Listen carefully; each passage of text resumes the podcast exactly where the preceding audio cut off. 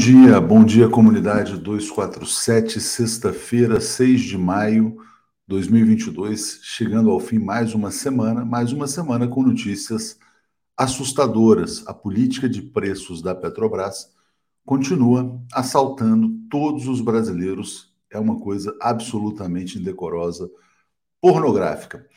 Bom dia, aqui é o Geraldo Bar dando um alô. Lula no primeiro turno já. Lula brilhou ontem na cidade de Campinas Bom dia, Thelma Guelpa. Faltam 240 dias para a vitória. Bom dia a todos os membros, a todos os assinantes. Peço os likes e os compartilhamentos. A Serviana, bom dia, Tuxo. Convite Chico Pinheiro para o 247. Dentre as suas muitas qualidades, destaque para o fato de ser atleticano, campeão brasileiro. Chico Pinheiro é amigo do Rodrigo Viana, que o convidou já para uma entrevista. Ele disse que está dando um tempo. Quem sabe teremos o Chico Pinheiro aqui falando conosco muito brevemente. Juidson Campos, não podemos esquecer que a ditadura deixou uma dívida de 53,8% do PIB. Hoje seria como se o Brasil devesse 1,2 trilhão de dólares. Não há como prosseguir, né? Então, ditadura nunca mais. É, bom dia aqui ao Ramon, está todo dia aqui conosco. Bom dia a Maria Clara, dizendo Lula no primeiro turno, né? Lúcia Espíndola, bom dia pessoal, bom dia Léo, guerreiro da informação da verdade. Então vamos dizer aqui as verdades duras já a partir de agora. Vamos lá. Lucro da Petrobras, anunciado na noite de ontem, aumenta 3.718% e atinge 44 bilhões.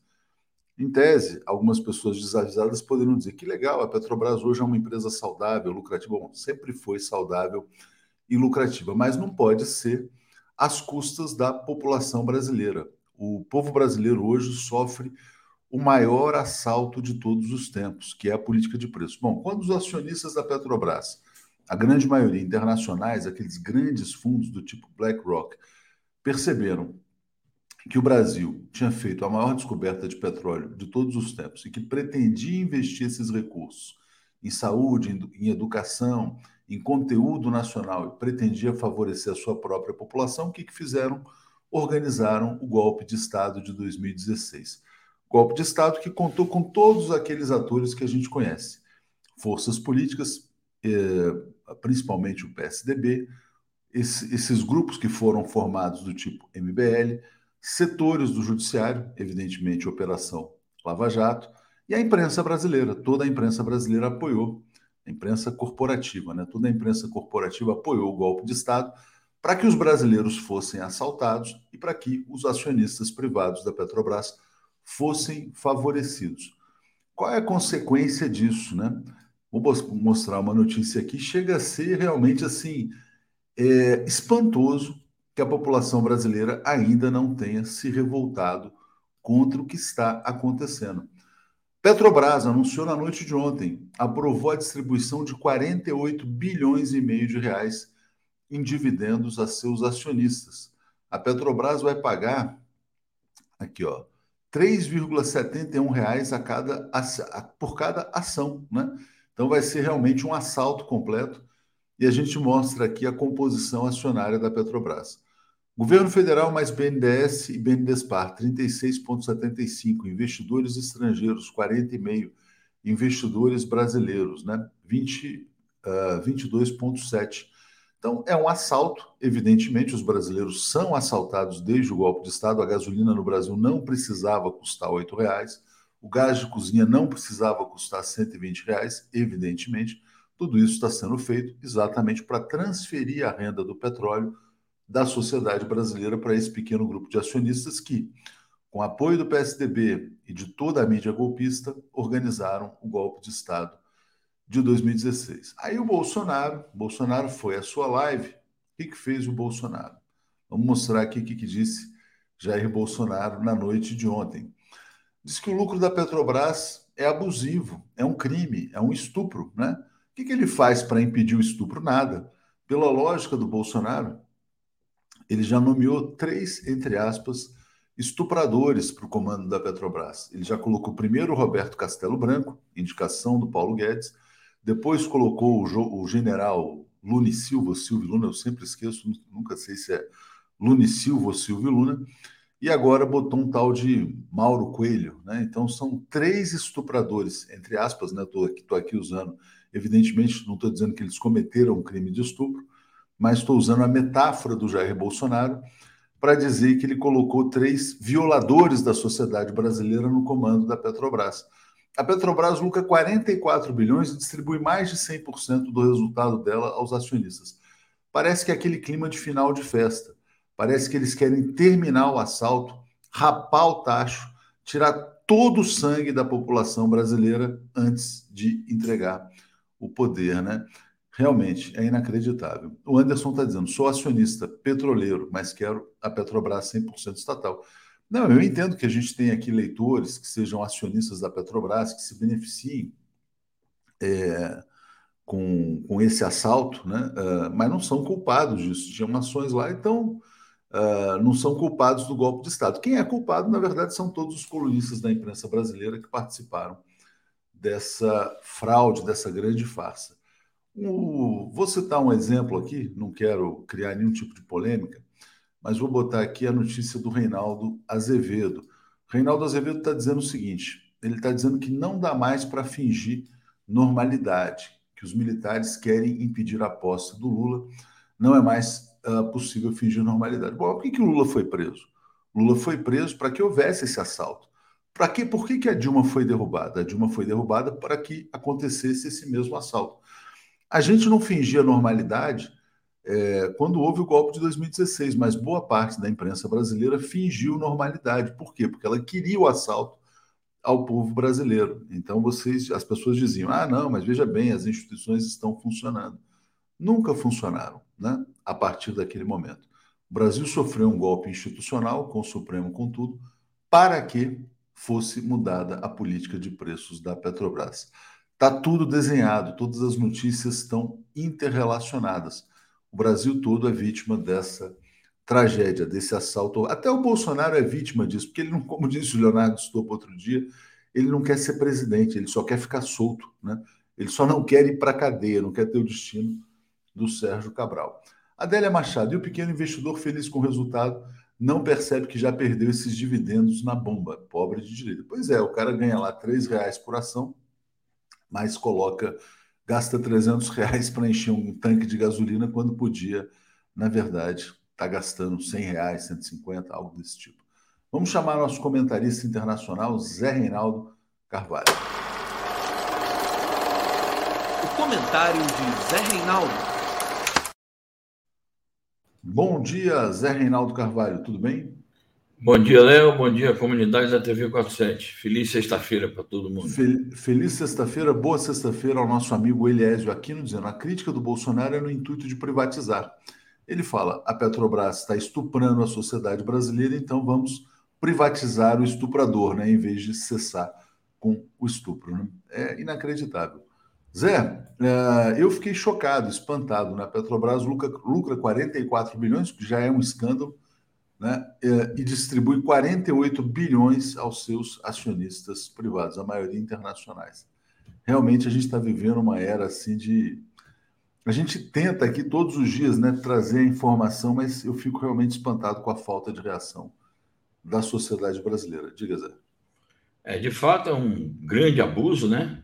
É algo que contrasta com a situação cada vez mais trágica do povo, a inflação corroendo os salários, proibindo o povo de adquirir os bens mais elementares para o seu sustento, e a Petrobras lucrando dessa forma às expensas é, do próprio povo, porque é fruto do, do preço abusivo que está se cobrando sobre os combustíveis. Né? É preciso realmente estimular as lutas contra isso. Uma campanha contra essa caristia em contraste com o lucro abusivo da Petrobras. Revogação já, né? Diz aqui o Anderson, que é petroleiro, defendendo a revogação, evidentemente, de todas as medidas adotadas pelos golpistas. Zé, efemérides desse dia 8 de maio, 6 de maio, desculpa. É, lembrar aqui o aniversário de duas figuras importantes da história universal, cada uma no seu domínio, né? O Sigmund Freud nasceu no 6 de maio e também o controverso, sei que é controverso falar dele, mas vou falar, Maximilien Robespierre, que foi um dos protagonistas mais importantes da Revolução Francesa. Ele nasceu no dia como hoje, em 1758. O incorruptível, dizia-se dele, né? Enfim.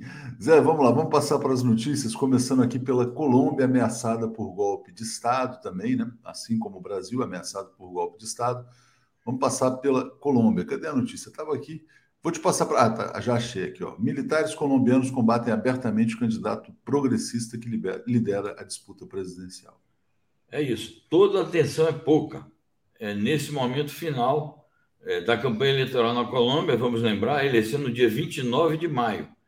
É uma eleição em dois turnos. O Gustavo Petro, que é o candidato da esquerda e da centro-esquerda, eu diria de maneira mais ampla, das forças progressistas colombianas, vai enfrentar o Frederico Gutierrez, que representa o conjunto da direita, incluindo a extrema-direita, tem o apoio do atual presidente, o Ivan Duque, tem o apoio do uribismo, que foi a corrente mais extremada e violenta da direita na Colômbia nos últimos anos. E agora tem aparecido aí uma crise militar é, no meio da campanha eleitoral, porque o comandante do Exército resolveu fazer uma polêmica pública com o Petro, porque o Petro tinha dado uma opinião, ele, como candidato, tem o direito de dar opinião sobre episódios da vida política e social do país, e o comandante do Exército não gostou. Ele é que não pode dar opinião política, é proibido pela Constituição.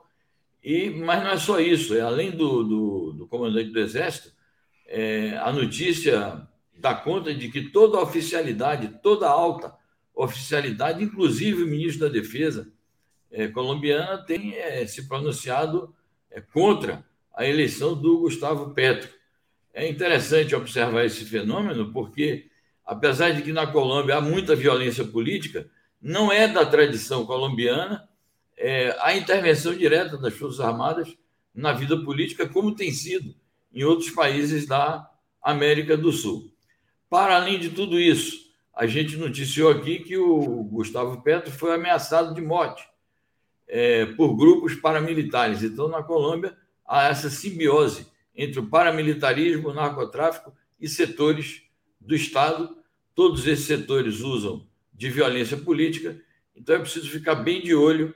É, já houve assassinatos de candidatos a presidentes na Colômbia nos anos, no começo dos anos 80. Então é preciso ficar de olho, porque o resultado da eleição presidencial da Colômbia importa muito para o desenvolvimento político aqui na América do Sul. É isso aí. Bom dia, então, aqui é o Kleber Kilian, também lembrando, Zé, que hoje é o Dia Nacional da Matemática. Viva Malba Taan. Então, grande efeméride também. Outro dia, uma assinante nossa disse que estava usando uma camiseta assim, raiz quadrada de 169, né? Para dizer 13. Mas nem todo mundo sabe que a raiz quadrada de 169 é 13. Miguel da Silva está dizendo, Léo, o Brasil é a turma do deixa disso. Isso vemos na não reação ao golpe de 2016 nas notas de repúdio e até na hora de falar da operação russa, da qual falaremos já já. Vamos passar para o Chile, Zé. Então, olha, a situação do Boric está se complicando, né? Reprovação cada vez maior, nova pesquisa subiu 18 pontos, chega a 52%. Diga, Zé. É, isso é um fenômeno difícil de, de compreender, né? Porque o homem está no começo do, do governo, apenas dois meses, mas de fato parece que é uma paralisia completa. Ele não tem iniciativa política. É, a direita, naturalmente, que explora as debilidades do governo e cria um ambiente desfavorável e, portanto, ele sofre esses níveis altos aí de reprovação. É curioso também que a própria Assembleia Constituinte, que lá eles chamam Convenção Constitucional, também está é, sob críticas e recebendo índices também de desaprovação altos por parte da população, às vésperas da promulgação da Constituição e de um referendo que vai haver em 11 de setembro para ver se o povo realmente aprova ou não a, a Constituição que a Convenção está elaborando. Então, é uma situação preocupante, porque ali há um, uma situação binária, ou é o Boric ou, é a, ou são as forças de direita, num começo de governo. Então, é, é, isso pode gerar uma crise que se arraste aí ao longo de todo o mandato dele. Então, o que a gente espera é que ele consiga, juntamente com as forças progressistas, dar a volta por cima, tomar iniciativa política, governar efetivamente para o povo, a ver se credencia melhor as forças de esquerda no exercício do poder. É situação muito difícil, né, Zé? E mostra que ele vai governar sob intensa pressão durante todo o seu mandato, né? Bom, falando agora sobre Cuba, informação importante também, que é sobre uh, manifestações ali, né, na verdade, anti-imperialistas uh, em relação a Guantánamo. Uh, vou botar a notícia, diz assim, ó, contra o imperialismo, só a unidade é garantia de vitória, dizem ativistas pela paz em Guantánamo, Cuba. Principal conclusão do Seminário Internacional sobre a Paz e a Abolição das Bases Militares Estrangeiras, seminário ocorrido em Cuba. Diga, Zé. Perfeito. É um seminário que ocorre a cada dois anos em Cuba. Este já é o sétimo. É uma iniciativa dos movimentos sociais cubanos, principalmente o Instituto Cubano de Amizade com os Povos, em convênio com o Conselho Mundial da Paz e outras organizações internacionais de luta contra as bases militares estrangeiras. Cuba tem uma base militar estrangeira, estadunidense, simbólica, é, na região de Guantánamo, e por, é, por isso mesmo esse seminário se realiza a cada dois anos lá, em Guantánamo. Um pronunciamento muito contundente, não só em solidariedade ao povo cubano, é, na luta para que essa base seja devolvida. Aliás, é uma base que se transformou também num centro de tortura de presos políticos. Mas, além disso, além do pronunciamento solidário com Cuba, é, por conta dessa luta contra a base e por conta também da luta contra o bloqueio, é um pronunciamento geral contra as políticas agressivas do imperialismo e da OTAN, que tem bases militares espalhadas no número de quase mil em todo o mundo, e isso representa, de fato, uma ameaça à paz mundial. Então, é uma atividade que expressa, digamos assim, um ponto de vista generalizado dos movimentos sociais solidários e pela paz que existem no mundo. É isso aí, Zé. Zé Alves pergunta: que lei ou estatuto é esse que permite a uma SA distribuir mais de 100% do lucro obtido? Segundo notícia Léo Atucho no Bom Dia. É o golpe de Estado. Né? A Petrobras está sugando a sociedade brasileira, transferindo tudo para BlackRock, fundos internacionais que patrocinaram o golpe de Estado de 2016, diante da inércia do povo brasileiro. Né? Vamos lá. Lúcio Espíndola está dizendo: o povo brasileiro, o povo trabalhador e faminto brasileiro está sem forças e lideranças que os levem às ruas para reivindicar os seus direitos. O Enio está dizendo aqui sobre Chile, né? É, o Boric acabou de assumir. Incrível que governos de centro-esquerda a paciência tem sido mínima. Agora, com governos de direita trágicos, como o do Brasil, espera-se cumprir todo o mandato. Está ruim, né? Bem ruim, de fato. Os governos de direita têm a força do capital ao seu lado. Zé, vamos falar sobre China. Uh, notícias interessantes, porque muita gente está dizendo, inclusive, que a China tem exagerado na questão do combate à Covid, agora que as pessoas já estão vacinadas. Tal. Então, Xi Jinping presidiu reunião de liderança do Partido Comunista da China sobre situação epidêmica. Como é que está essa questão dos lockdowns na China e se você vê também um certo exagero ou não com essa política de Covid zero que eles buscam? Em absoluto, eu acho que esse rigor é necessário. É, houve um repique da Covid na região de Xangai, eles foram obrigados a fazer esse lockdown rigoroso. Tem havido alguma flexibilização e é, na região de Pequim também é, não houve um lockdown tão rigoroso, mas eles detectaram um repique da Covid e aplicaram aquela política de uma testagem em massa de milhões de pessoas. E acho que tanto o lockdown, onde ele seja necessário, como essa política de testagem são é, métodos comprovados para é, controlar a pandemia. É, eu vejo que está havendo alguma exploração na crítica e até uh, algumas forças ocidentais e setores da mídia querendo fomentar uma certa insatisfação e querendo transformar essa insatisfação em manifestações políticas contra o governo. Eu nunca me esqueço do começo da pandemia, já comentei isso aqui outras vezes, bem no comecinho, quando eles fizeram o lockdown completo em Wuhan, houve aqui um telejornal é, que lidera aí a audiência dizendo o seguinte: a ditadura chinesa ordenou trancar 16 milhões de pessoas em casa. Isso quando a pandemia não tinha chegado aqui. Depois eles começaram a fazer propaganda do lockdown aqui no Brasil também, e se queixar que não havia vacina, etc. Então, é uma imprensa realmente deletéria que muda de opinião conforme seja o protagonista, é, conforme seja o tipo de governo que está é, cumprindo tal ou qual medida. Então, respondendo de novo diretamente a sua pergunta, eu não acho exagerada a política da Covid-0 e os chineses têm dado importância política a isso. A prova cabal é essa reunião da mais alta esfera da direção política do país para tomar medidas na presença do presidente da República, que acumula o cargo de líder máximo do partido, que, por sua vez, é a organização política que dirige o país. Então, isso mostra a responsabilidade com que essa força política conduz os destinos desta nação e enfrenta este problema concreto. É isso aí. Bom, Joana Peixoto pergunta: a caravana do Lula foi atacada ontem em Campinas? Bom, o ex-presidente Lula foi a Campinas, foi a Unicamp e também foi visitar o físico Rogério César Cerqueira Leite. Essa visita foi anunciada com uma certa antecedência e um grupo de bolsonaristas tentou cercar o carro do ex-presidente Lula quando saía lá, acho que de um condomínio né, onde mora o Rogério César. Então, todo cuidado é pouco. Por quê? Porque o Brasil está lidando não só com uma, um, um governo de extrema-direita, mas um governo que estimula o terrorismo. Né? Então, houve esse incidente, sim, é um fato, mas acho que eles conseguiram evitar qualquer tipo de agressão, né? Então acho que pelo menos a segurança tem trabalhado. É, Zé, vamos falar, vou trazer mais uma notícia aqui sobre a China importante também, que é a visão chinesa sobre é, a guerra na Ucrânia.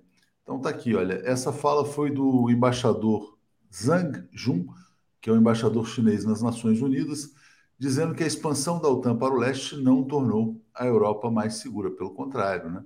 Então é um alerta, e aliás está alinhado, inclusive, com o que o ex-presidente Lula disse à revista Time. Diga, Zé. Exatamente. Tem dois aspectos aqui que eu quero ressaltar. Primeiro, é uma reiteração de uma crítica importante que marca a posição fundamental da China desde que esse conflito apareceu. A China opina que a causa principal deste conflito é exatamente a política de expansão da OTAN para o leste é, da Europa, e essa, o resultado disso foi cercar a Rússia, ameaçar a Rússia e, portanto, provocar a Rússia. Então, uma reiteração desta posição.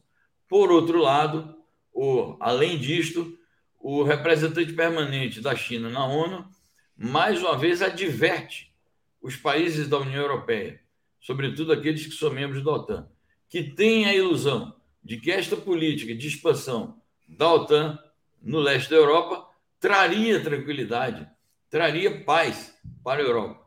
Ao contrário, vai trazer mais e mais conflitos. Então, o representante permanente da China na ONU adverte que é, esta política europeia fracassou.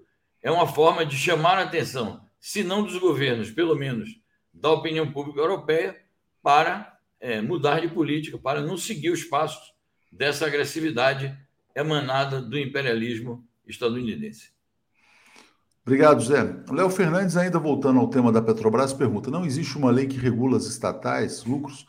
As estatais, todas as empresas de capital aberto são reguladas pela CVM, que é a Comissão de Valores Imobiliários. Né?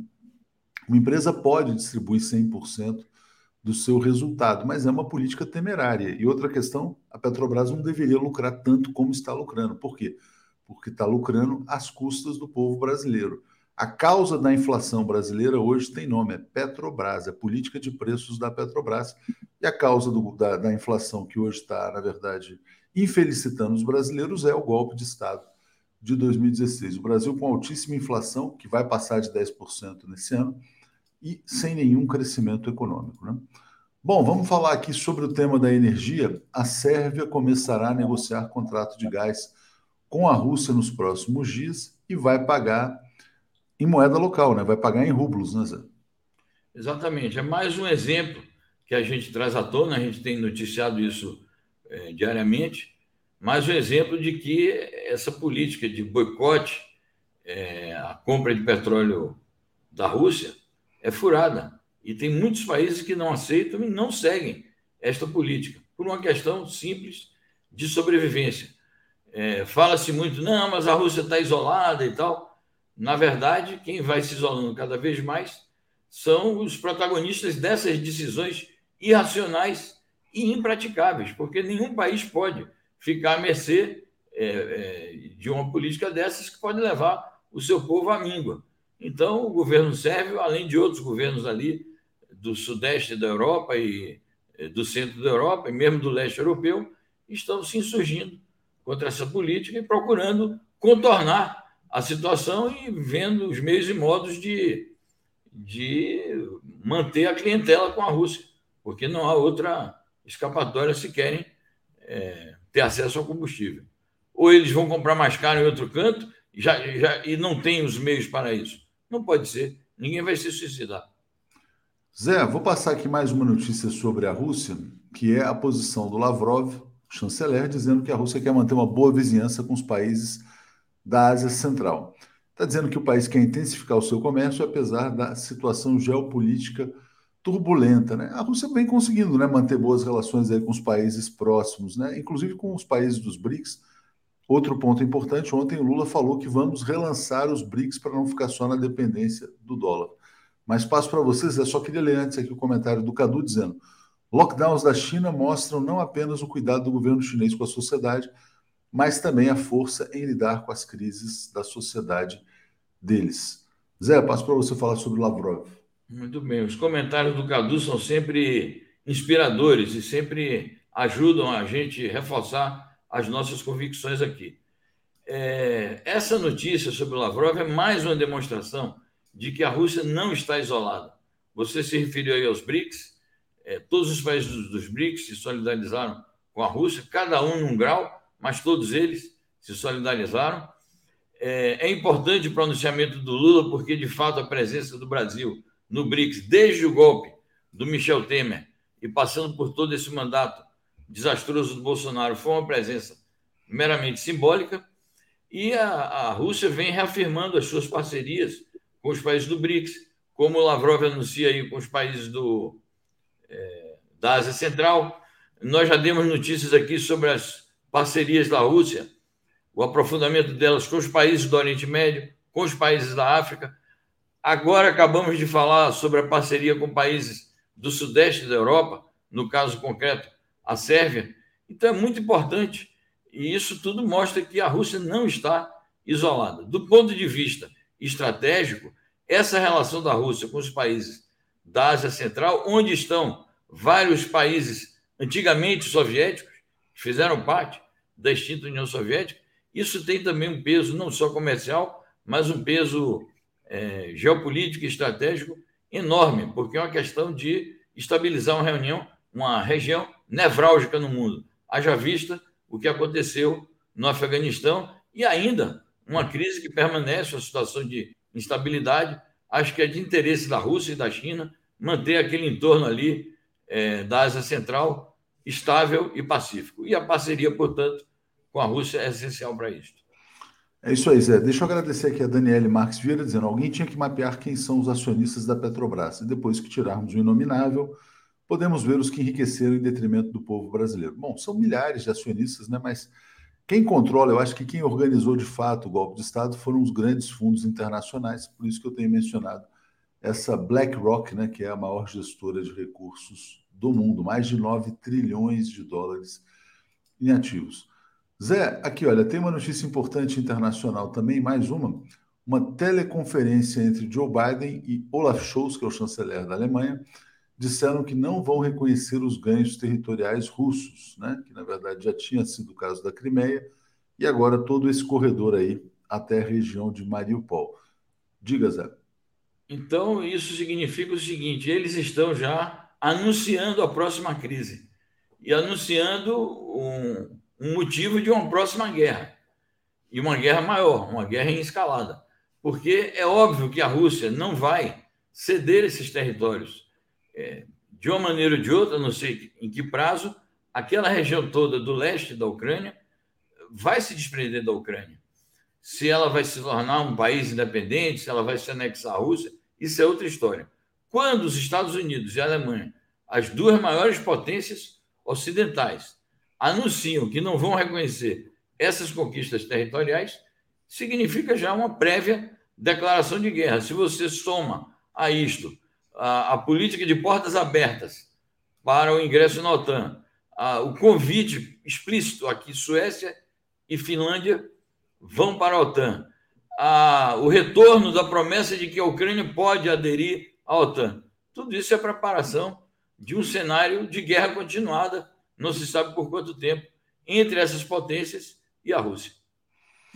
Zé, vou mostrar só rapidinho aqui para o pessoal, antes de chamar o Paulo e o Alex aqui, uma notícia da Reuters que saiu agora nessa manhã.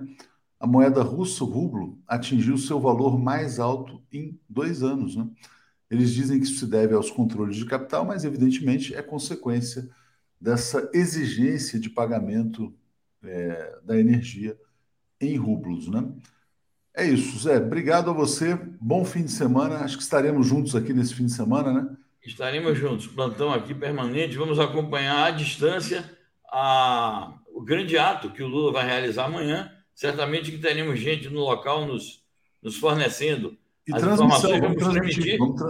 vamos transmitir, vamos transmitir. evento. É isso. E temos o nosso programa Semana no Mundo, às três da tarde, ao vivo. É comentando Ucrânia e Colômbia. Sobretudo, teremos uma convidada especialista em assuntos colombianos, a Amanda Harumi, que é uma especialista em relações internacionais, diretora do Instituto Diplomacia para a Democracia, e vai falar sobre a violência na Colômbia. É isso aí, Zé. Então, nos vemos amanhã. Grande abraço a você. Obrigado. Um abraço, bom programa e boa sexta-feira a todos. Obrigado. Valeu. Alex Sonic e Paulo Moreira Leite. Bom dia, Paulo. Bom dia, Alex. Tirando essa matéria aqui, que já não nos diz mais respeito. Tudo bem, Paulo? Bom dia, tudo bem, Atushi? Tudo bem, Alex? Bom dia, Bom dia, Alex. Tudo em paz? Opa, bom dia, bom dia, tudo em paz. Bom Paulo, dia, agradecendo aqui ao Denilson mundo. também, que mandou um superchat dizendo estão admitindo que Rússia está ganhando né, sobre a questão da guerra. Paulo, vou começar com você com uma notícia de ontem uh, que me pareceu chocante que é o lucro da Petrobras. Né? Então, vou botar primeiro aqui a notícia da Petrobras: 44 bilhões de, de reais no primeiro trimestre, graças aos preços abusivos aí, aumento de 3.718% no lucro.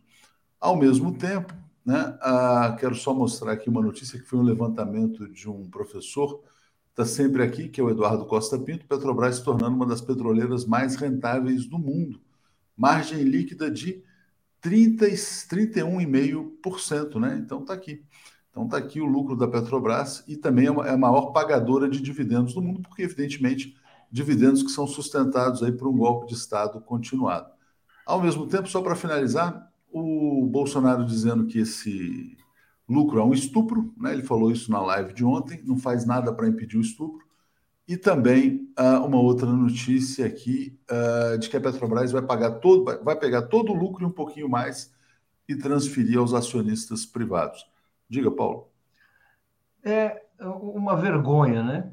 Uh, no, passado, quando a Petrobras dava lucro, quando ela tinha bons resultados, Uh, os, uh, o setor progressista, os, os setores progressistas da sociedade brasileira, as pessoas que tinham uma compreensão melhor da importância do monopólio do petróleo, do que foi a luta pela construção da Petrobras, ficavam felizes, porque era uma afirmação de um projeto vitorioso, porque a Petrobras é um projeto vitorioso. Ela é uma das maiores uh, petroleiras do mundo, ela explora petróleo em várias áreas, tem que desenvolver a tecnologia do pré-sal. Então, ela é uma, é, uma empresa vitoriosa. É uma vitória que cabe ao povo brasileiro. O problema é que depois do golpe de 2016 e com o governo Bolsonaro, ocorreu uma inversão completa na função e no lugar da Petrobras. Hoje a Petrobras é uma empresa a serviço dos cartéis internacionais, ela pratica uma política de preços em que ela explora o mercado brasileiro, explora o povo brasileiro, obrigando o povo brasileiro a pagar pelo, pelos combustíveis o preço do mercado internacional, aquilo que é, é, é, é cobrado no mercado internacional. Sabe que a origem da Petrobras foi o quê? Justamente explorar o petróleo, que havia no, que, que nós tínhamos reservas de petróleo, ao contrário do que diziam as empresas estrangeiras, os governos estrangeiros, para justamente o povo ter acesso e poder usufruir de combustíveis num nível acessível, num nível de acordo com a nossa renda. Mas não. Foi, foi, deram o golpe, a Petrobras hoje está nas mãos de acionistas estrangeiros, e eles estão aqui para espolhar, espolhar o povo brasileiro, e nós assistimos. E aí, por isso, você falou muito bem, as pessoas têm que entender muito bem, a inflação, o pãozinho, a, a, a comida, o que, a, as roupas, o transporte, o que a gente quiser na vida está mais caro, porque é, é, é, tudo é contaminado pela, pelo preço do petróleo, que a Petrobras hoje joga, para, joga na mesa do brasileiro, na, no bolso do brasileiro, sendo que ela teria, tem todas as condições de estar vendendo petróleo barato para o povo, explorando as reservas do pré-sal que ela descobriu e que ela localizou em mais uma vitória de nossa engenharia. É, enquanto você falava aí, Paulo, é, a gente vai recebendo notícias aqui, o golpe no Brasil nunca para, né? Acabei de receber aqui uma mensagem de um amigo, que é essa aqui, ó. Arthur Lira quer apoio internacional para implantar semipresidencialismo no Brasil. Ele se reuniu com o presidente da Assembleia da República de Portugal, Augusto Santos Silva. O Arthur Lira está viajando, Bolsonaro, Mourão, todo mundo viajando. O presidente hoje é o Rodrigo Pacheco. Né? Alex, essa questão da Petrobras, como é que você vê esse resultado? e essa distribuição total de dividendos? Não, é o seguinte, é, a, a, Petrobras foi a petroleira que mais lucrou no primeiro trimestre. É a que mais lucrou entre as petroleiras que têm ações na Bolsa. Não é o caso da Venezuela, não é o caso da Arábia Saudita, que controlam os preços. Então, a Petrobras lucrou 8 1,8 bilhões de dólares. Né? A Shell foi a segunda, 7 bilhões de dólares. A Shell foi a segunda, que lucrou mais no primeiro trimestre. Em seguida vem a, a British Petroleum e a Chevron, com 6,2 bilhões. Depois vem a Exxon, com 5,48 bilhões. Depois vem a Equinor, da Noruega, 4,7 bi. Então, a Petrobras é a que mais lucrou. É, o maior acionista da Petrobras é o Brasil, é a União. Então, sempre que se fala em acionistas da Petrobras, a Petrobras tem 800 mil acionistas. O maior acionista é a própria União, com 51%. Então, esses dividendos de 48 milhões ou 9 bilhões de dólares são distribuídos entre os 800 mil acionistas e metade vai para a União, vai para o Brasil. 36%, Alex. Tem? 36%. A União controla, mas não tem 50% do capital. Ela controla com menos. É possível controlar com menos de 50%. Bom, não sei. Pelo que me consta, a União é a maior acionista. Ela é a maior acionista, mas ela não tem 50%. É só não isso. tem 50%? Tá bom. Não. Então. Você precisa ter 50% das ações ordinárias para ser controlador de uma empresa, não das ações ah, ela, ela, não é, é, Tem ordinárias e preferenciais. Bom, a União é a maior acionista ainda. Ela assim. é a maior acionista. Estou dizendo que ela não então, tem. A União recebe a maior parte desse lucro. Claro, ela, ela recebe então, a maior parte dos dividendos cobrando preços abusivos da população brasileira. A gente tem um é, Estado. Mas é o mesmo país, é isso que eu quero dizer, a é contradição, é entendeu? É o mesmo país. É o mesmo claro. país que, que, que se a União cobrasse 20 reais pela gasolina, ela, teria lucro, ela receberia ainda mais dividendos. Ela poderia cobrar 50, 200, 300. Né? Agora, é por isso, é por isso que os preços são. A gente está dizendo o seguinte: dizer, por que, que os, os, dividendos são abusivos? Porque os preços são abusivos. A União explora um monopólio, Alex. É, bom, é, é, 36%, tá certo? O maior acionista é o Brasil. Então, de um lado, na bomba, a gente paga mais, né? Você está se beneficiando lado, desse dividendo? Entra mais dinheiro para a União, que, é, que deveria né, ser usado. Né, então você acha bom, Alex, país, você acha né? bom isso? Você acha bom manter o preço do petróleo nesse nível? Só para entender. Não, mas, olha, hoje, não sou eu, preço... Paulo, atenção, eu não determino o preço de petróleo, nem você. Positivo, eu, eu sou apenas jornalista. Fala, uma sugestão. Então vamos, vamos reduzir cada um a sua função. Eu não determino o preço do petróleo. Não, eu sei que não. Eu sou jornalista, nem você determina. O que eu estou vendo é uma realidade. É um fato. Não, lógico. Tá certo? É, o preço do petróleo dúvida. está nesse nível. Eu, como consumidor, acho altíssimo. Eu, como brasileiro, vejo que a maior parte fica aqui mesmo. Você acha isso então, bom? quando se fala em acionistas, o maior acionista é o Brasil, Alex. é a União, e é uma contradição. Não, É uma contradição, Alex, você tem bom? razão. Pelo, e pelo, bom pelo atual estatuto preço? da Petrobras, tem que mudar o estatuto da Petrobras Não, é isso, né, para que bom. os preços sejam controlados pelo governo. Alex, Agora não sua opinião. Só queria saber sua opinião. Você acha bom que, esse, que o, o- o povo brasileiro pague tudo isso e esse dinheiro vá para os cofres da União, onde será bem utilizado? Será utilizado Não, não acho bom. Ah, você não Não, acha bom? acho bom. Não, claro que não acho bom. Eu queria chegar na bomba e ter a gasolina a cinco reais. Eu estou só apontando uma contradição nesse discurso. Tem Só várias isso. contradições. Olha só, por exemplo, A Alex, vamos lá. contradição Vamos... é essa. A gente Vamos- fala, vamos- não, o lucro e tal. A maior parte do lucro fica no Brasil. É só essa contradição. É claro que eu não acho Um bom. terço do lucro Eu fica queria no que a gasolina aqui estivesse ao preço da Venezuela. Não, a não, 20 não, não, não precisava estar no preço da Venezuela, podia estar num preço normal, padrão de um país produtor de petróleo. O Brasil hoje tem uma das gasolinas mais caras do mundo. Alex, não, Não, só para. esse da Petrobras, né?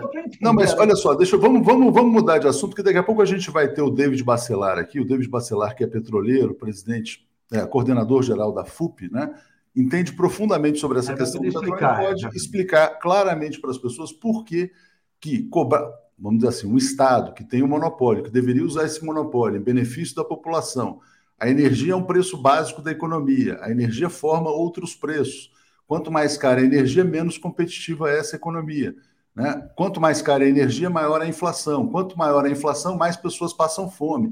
Né? São coisas que me parecem bastante óbvias, mas a gente vai ter o David aqui e ele vai trazer essas questões. O Brasil não criou a Petrobras para cobrar, cobrar do povo brasileiro a gasolina mais cara do mundo, nem fazer com que as pessoas tenham que cozinhar a lenha. Né? Evidentemente, foi para outras razões que a Petrobras foi criada. Agora, as contradições são muitas. Por exemplo, quando o governo estimula uma inflação alta com essa política de preços abusiva, ela usa a inflação, inclusive, para reduzir a dívida pública. Você fala, ah, mas então tá bom, está reduzindo a dívida pública. Como é que reduz a dívida pública? Você congela é, as despesas, ou você mantém, você não corrige, e você aumenta a sua receita pela inflação.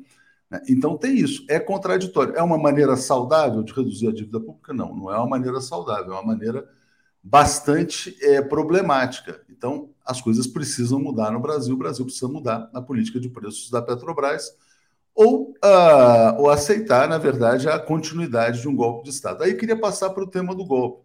Vou botar aqui para você, Paulo, a notícia do Reinaldo Azevedo, ele está dizendo o seguinte: é, olha só, ele colocou no Twitter isso aqui. Os militares querem impedir a posse de Lula. Não é mais possível fingir normalidade. O golpe começou lá atrás, lá em 2016. A normalidade acabou há muito tempo no Brasil. Mas agora a gente está podendo correndo o risco de passar por um golpe explicitamente militar, né? Paulo, como é que você vê o risco do golpe de Estado? Aí o Degar Angel está falando sobre isso também. Ontem o Bolsonaro disse que vai fazer uma auditoria, uh, uma auditoria nas urnas eletrônicas. Olha, é importante sublinhar que é o Reinaldo Azevedo ele é, ele é, um, é um crítico do governo Bolsonaro, mas é importante ele fazer essa observação porque é uma observação de quem evoluiu para compreender uma situação que já vinha se desenhando há um certo tempo. Está claro que o Bolsonaro está numa conspiração para melar a vitória do Lula. Os tais relatórios, os generais que, que, procuram o TSE, a tal ponto que o, o, o presidente do TSE, o Faquin, já está dizendo que não tem tempo na agenda para receber o general que quer lá saber, questionar, apresentar mais uma proposta, mais uma sugestão. É evidente que o Bolsonaro está cercando o TSE, que é o tribunal que vai ter a palavra final sobre as eleições, para empastelar o TSE, caso não seja aquele resultado que o agrade. É isso que nós estamos assistindo, e vamos dizer assim, não, não, não dá nem para, sabe, não dá nem para nem negar mais, né? E tem uma e esse essa postura, esse comportamento, ela começa inclusive a incomodar, a incomodar o governo americano. Vamos saber assim, o governo americano ele não é democrata, não está nem um pouco preocupado com as democracias, seus princípios já jogou pela janela qualquer princípio democrático quando isso interessava. Mas hoje existe na política americana uma divisão. Uh, uh, uh, é claro que a CIA do Biden sabe das conexões do Bolsonaro com o Trump. É claro que a CIA do Biden sabe que o Bolsonaro está preparando, está se mobilizando, fala, fala, isso hoje isso é, é abertamente, uh, uh, uh, lembrando aquela, o Capitólio já falou, o filho do Bolsonaro já falou, ou seja, está tudo muito colocado aqui. Então nós temos também, temos também o governo Biden através da CIA tentando acalmar o Bolsonaro. Não, não critique as eleições, não desmoralize o voto, não desmoralize a democracia. Mas, pelo visto, o Bolsonaro está insistindo, porque até hoje ele não para de fazer isso. A notícia foi de que, no ano passado, um, o, o chefe da CIA, o Burns, que eu não sei, nunca, nunca tinha ouvido falar, mas chama-se Burns, esteve no Brasil e foi recebido, e ali ele falou para o governo brasileiro, o Bolsonaro, parar de falar contra o voto. Estava nos preparativos. Não só o Bolsonaro não parou de falar contra o voto, como ele está cada, jogando cada vez mais abertamente contra as, contra as eleições. Ou seja, uh, uh, tem uma questão aí, isso envolve uma crise também com o governo americano, que mesmo sem ser democrata, não quer, uma, não quer, uma, um, não quer um trumpista na presidência do Brasil, muito menos a partir de um golpe de Estado. Alex, olha só, eu estou botando na tela essa matéria aqui da, que o Paulo mencionou, que é o William Burns, né? Aliás, é uma matéria curiosa, porque essa matéria tem algum tempo e a Reuters divulgou agora, é uma matéria antiga. Mas, enfim, é uma advertência de que o chefe da CIA teria mandado, sugerido que o Bolsonaro não melasse as eleições no Brasil. E aí a gente tem várias uh, notícias aí em paralelo. É, a Hildegar Angel colocou o seguinte: é, cadê? O golpe de Estado se arma, disse ela, né? Bolsonaro é um incendiário que vai às últimas consequências para deter o poder sem prazo para terminar. Aí surgiu essa matéria da CIA e eu quero botar mais uma na tela aqui para o pessoal, que é o Bolsonaro na sua live. Né? Ele ironicamente falou assim: quero garantir a eleição de Lula ao anunciar a contratação de uma empresa de auditoria nas eleições. Como é que você está vendo toda essa discussão de golpe e os fatos de ontem também, Alex? As notícias se encaixam né? Porque ontem, o porta-voz do Departamento de Estado, que é o Ned Price, transmitiu o mesmo recado que foi transmitido pela CIA no ano passado.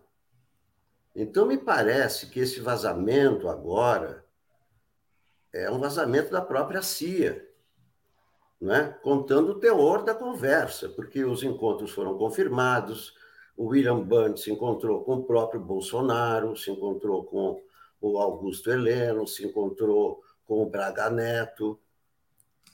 E foi vazado agora, eu entendo, pela própria CIA. É, isso se encaixa com essa notícia, com essa declaração de ontem, do Net Price, é de ontem, não é do ano passado. Os Estados Unidos confiam muito nas instituições democráticas do Brasil não é toda hora. Eh, aliás, eu não me lembro momentos em que os Estados Unidos se refere ao Brasil. Né? O país tem um histórico sólido de eleições livres e justas, com transparência e altos níveis de participação. É importante que os brasileiros, enquanto aguardam as eleições no fim do ano, confiem no seu sistema eleitoral e que o Brasil, mais uma vez, esteja em condições de mostrar ao mundo, por meio dessas eleições, a solidez duradoura da democracia brasileira. É, então, qual é o recado da CIA? Nós sabemos qual é o papel da CIA. A CIA é aquela que prepara os golpes de Estado né, nos países que interessam os Estados Unidos e o recado da CIA foi: olha, não, não vamos apoiar golpe, para com essa brincadeira, porque não vai ter golpe. É claro que há uma conexão direta entre Trump e Bolsonaro e Biden e, e, e, e é, Biden, Biden contra Trump. Né? É, é evidente que o, que o Bolsonaro está seguindo a mesma cartilha do Trump, exatamente a mesma. E o Biden sabe que uma eventual vitória do Bolsonaro aqui reforçaria o Trump. E tem a ver também a capa do Lula. É, é, é uma edição da Time que só vai circular daqui a duas semanas. A própria Time divulgou a capa agora, reforçando o quê? Que o Lula é o, é o, é o preferido dos Estados Unidos, não é o Bolsonaro. Então, nós temos essa situação peculiar. Né? Em 64, os Estados Unidos apoiando a ditadura. Em 2022, os Estados Unidos contra a ditadura. Os Estados Unidos contra a ditadura de Bolsonaro, porque é. uma ditadura de Bolsonaro ajuda o Trump. Então, é nesse jogo, nesse contexto, que está rolando essa campanha. É muito interessante, então, Alex. Pode concluir, conclui aí que eu ia juntar com esse comentário aqui da, da Thaís, mas diga lá. O que o Bolsonaro fez ontem junta-se à coleção de ilegalidades que podem ser punidas como crime de responsabilidade é mais uma pressão sobre o poder judiciário. Porque, embora o próprio TSE diga que qualquer partido pode realmente pedir auditoria, pode fazer auditoria, o tom que ele usou para isso foi o tom de contestar. Olha, eu vou fazer uma auditoria para a auditoria mostrar que tem fraude, ou para a auditoria mostrar que não dá para auditar é um confronto com o TSE. Então, deu mais um argumento para ser aberta uma ação por crime de responsabilidade. É, e acrescentando que o ministro da Defesa, o Paulo Sérgio, também disse que quer que agora o TSE divulgue as perguntas enviadas pelos militares. Cúmplice, cúmplice. É, exatamente. Eu, eu que achava, eu que achava, disse aqui, disse, não, Paulo Sérgio não tem um passado golpista ele está demonstrando que entrou nessa seara do Bolsonaro golpista. É cúmplice. Eles estão cometendo crimes. Eles estão cometendo crimes que constam da Constituição brasileira. Ah, obrigado, Paulo, deixa eu só. Peraí, Paulo, Paulo, Paulo, Paulo. Né? Faz tempo que nós estamos falando isso, né? Eu não obrigado, tenho Paulo. nenhum problema de mudar de opinião quando os fatos não, mudam, Paulo. Não, não, não Paulo, Paulo, Alex, deixa eu só atualizar, tem muito é comentário claro aqui, deixa eu só trazer. Outros. Alex. Eu não dou morro em ponta de faca. Não, claro. Alex, deixa eu só trazer todos os comentários aqui, Paulo, rapidinho, já, já já a gente volta aqui, só um segundinho. Vamos lá, Li Oliveira está dizendo: estamos lidando com raposas, abram o olho. Li Oliveira, será que estou delirando? Inacreditável, né? sobre essa questão dos Estados Unidos, golpe, Brasil, enfim. Thaís Neves, Bozo foi ver o Putin, desafiou os Estados Unidos, já viu, né? Bom, notícia importante trazida aqui pelo Léo Fernandes também, Caoa Cherry paralisou uma unidade e demitirá 500. É o avanço da desindustrialização brasileira. Essa Caoa Cherry só montava automóveis ali em Jacareí, no interior de São Paulo, e vai parar demitindo 500 pessoas. Né? O Brasil está realmente indo para ruralização total. Cadu Lacerda, a ideia é simples: se não der para privatizar e Lula for inevitável, vão depenar todo o lucro que puderem antes de devolver o botim. Tem que parar. É exatamente isso que estão fazendo com a Petrobras. Estão depenando antes do fim do golpe de Estado. Fabiano prometi: falar de golpe é fazer o jogo do bolsonarismo. Thaís Neves e a Michelle se atirando no chão, orando, foi, enfim, foi ridículo, realmente, assim, é uma agressão, né, aos valores, assim, mais, uh, vamos dizer assim, elementares. Calil Santos uh, nos criticando aqui, dizendo que a gente interrompeu o Alex de forma abrupta e descortês. Respeitem o Alex, seu ponto de vista. O Nilson Abreu está dizendo, aí já é uma.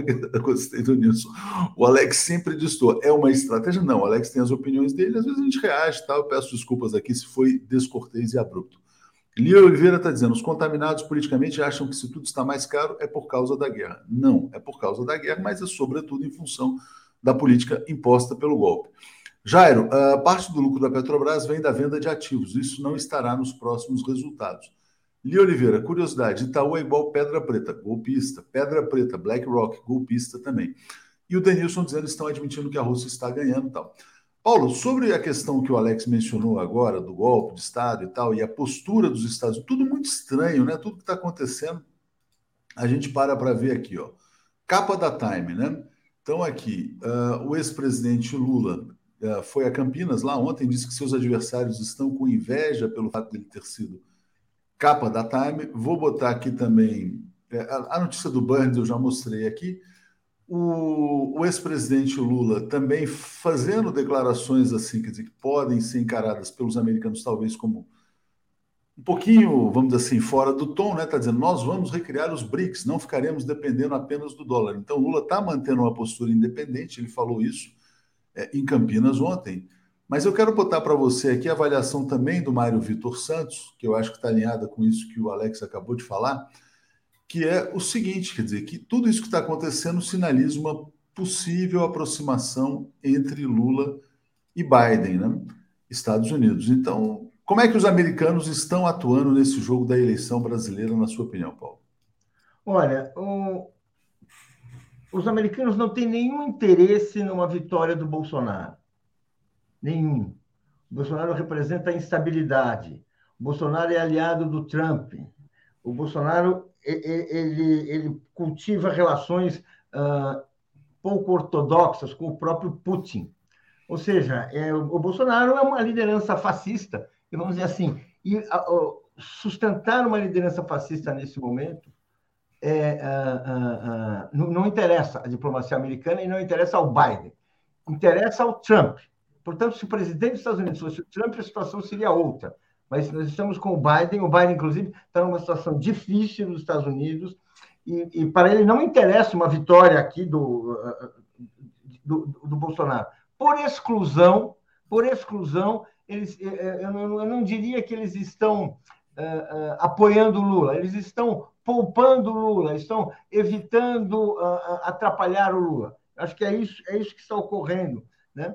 Uh, a gente estranha porque a parcialidade da imprensa brasileira é tal, é tão parcial, ela é tão engajada, ela é tão uh, partidarizada, que quando alguém faz uma capa, que é uma capa jornalística, que reconhece o Lula como um personagem legítimo da democracia brasileira, parece que ela está apoiando. Não, ela não está. Eu, eu, eu, não sinto que está apoiando. Não há uma. Nesse momento, tem uma eleição polarizada, e do ponto de vista da estabilidade do continente, do ponto de vista uh, da estabilidade do continente, do ponto de vista da estabilidade dos próprios negócios no Brasil, o Lula é uma opção melhor que o Bolsonaro. Eu acho que essa é, a, é, é, uma opção menos ruim que o Bolsonaro, para ser mais preciso. Eu acho que é isso que está acontecendo. É, e aí a gente tem a CIA, que, que, opera dessa maneira, que vai e conversa, a CIA sabe, sabe muito bem onde ela está, e nesse momento não interessa para o Biden uma vitória do Bolsonaro. Essa é a questão. A vitória do Bolsonaro aqui seria é tudo que o Biden não quer. É, só tem uma questão muito interessante. Eu acabei de receber uma mensagem aqui do assinante nosso, que é o Lúcio Massaferri, está dizendo o seguinte: normalmente a CIA age sem declarações, né? Quando a CIA declara o que ela está fazendo, a gente tem que achar que talvez seja o contrário.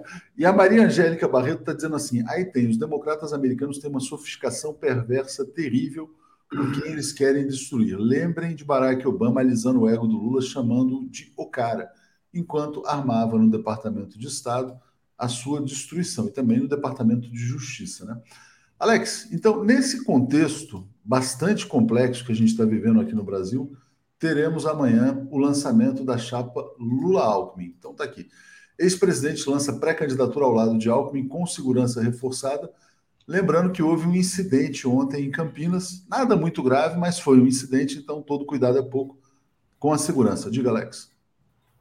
É, amanhã, é, é mais do que Alckmin, eu acho que é o lançamento da Frente Ampla, né? Eu estava pensando até agora num, num slogan.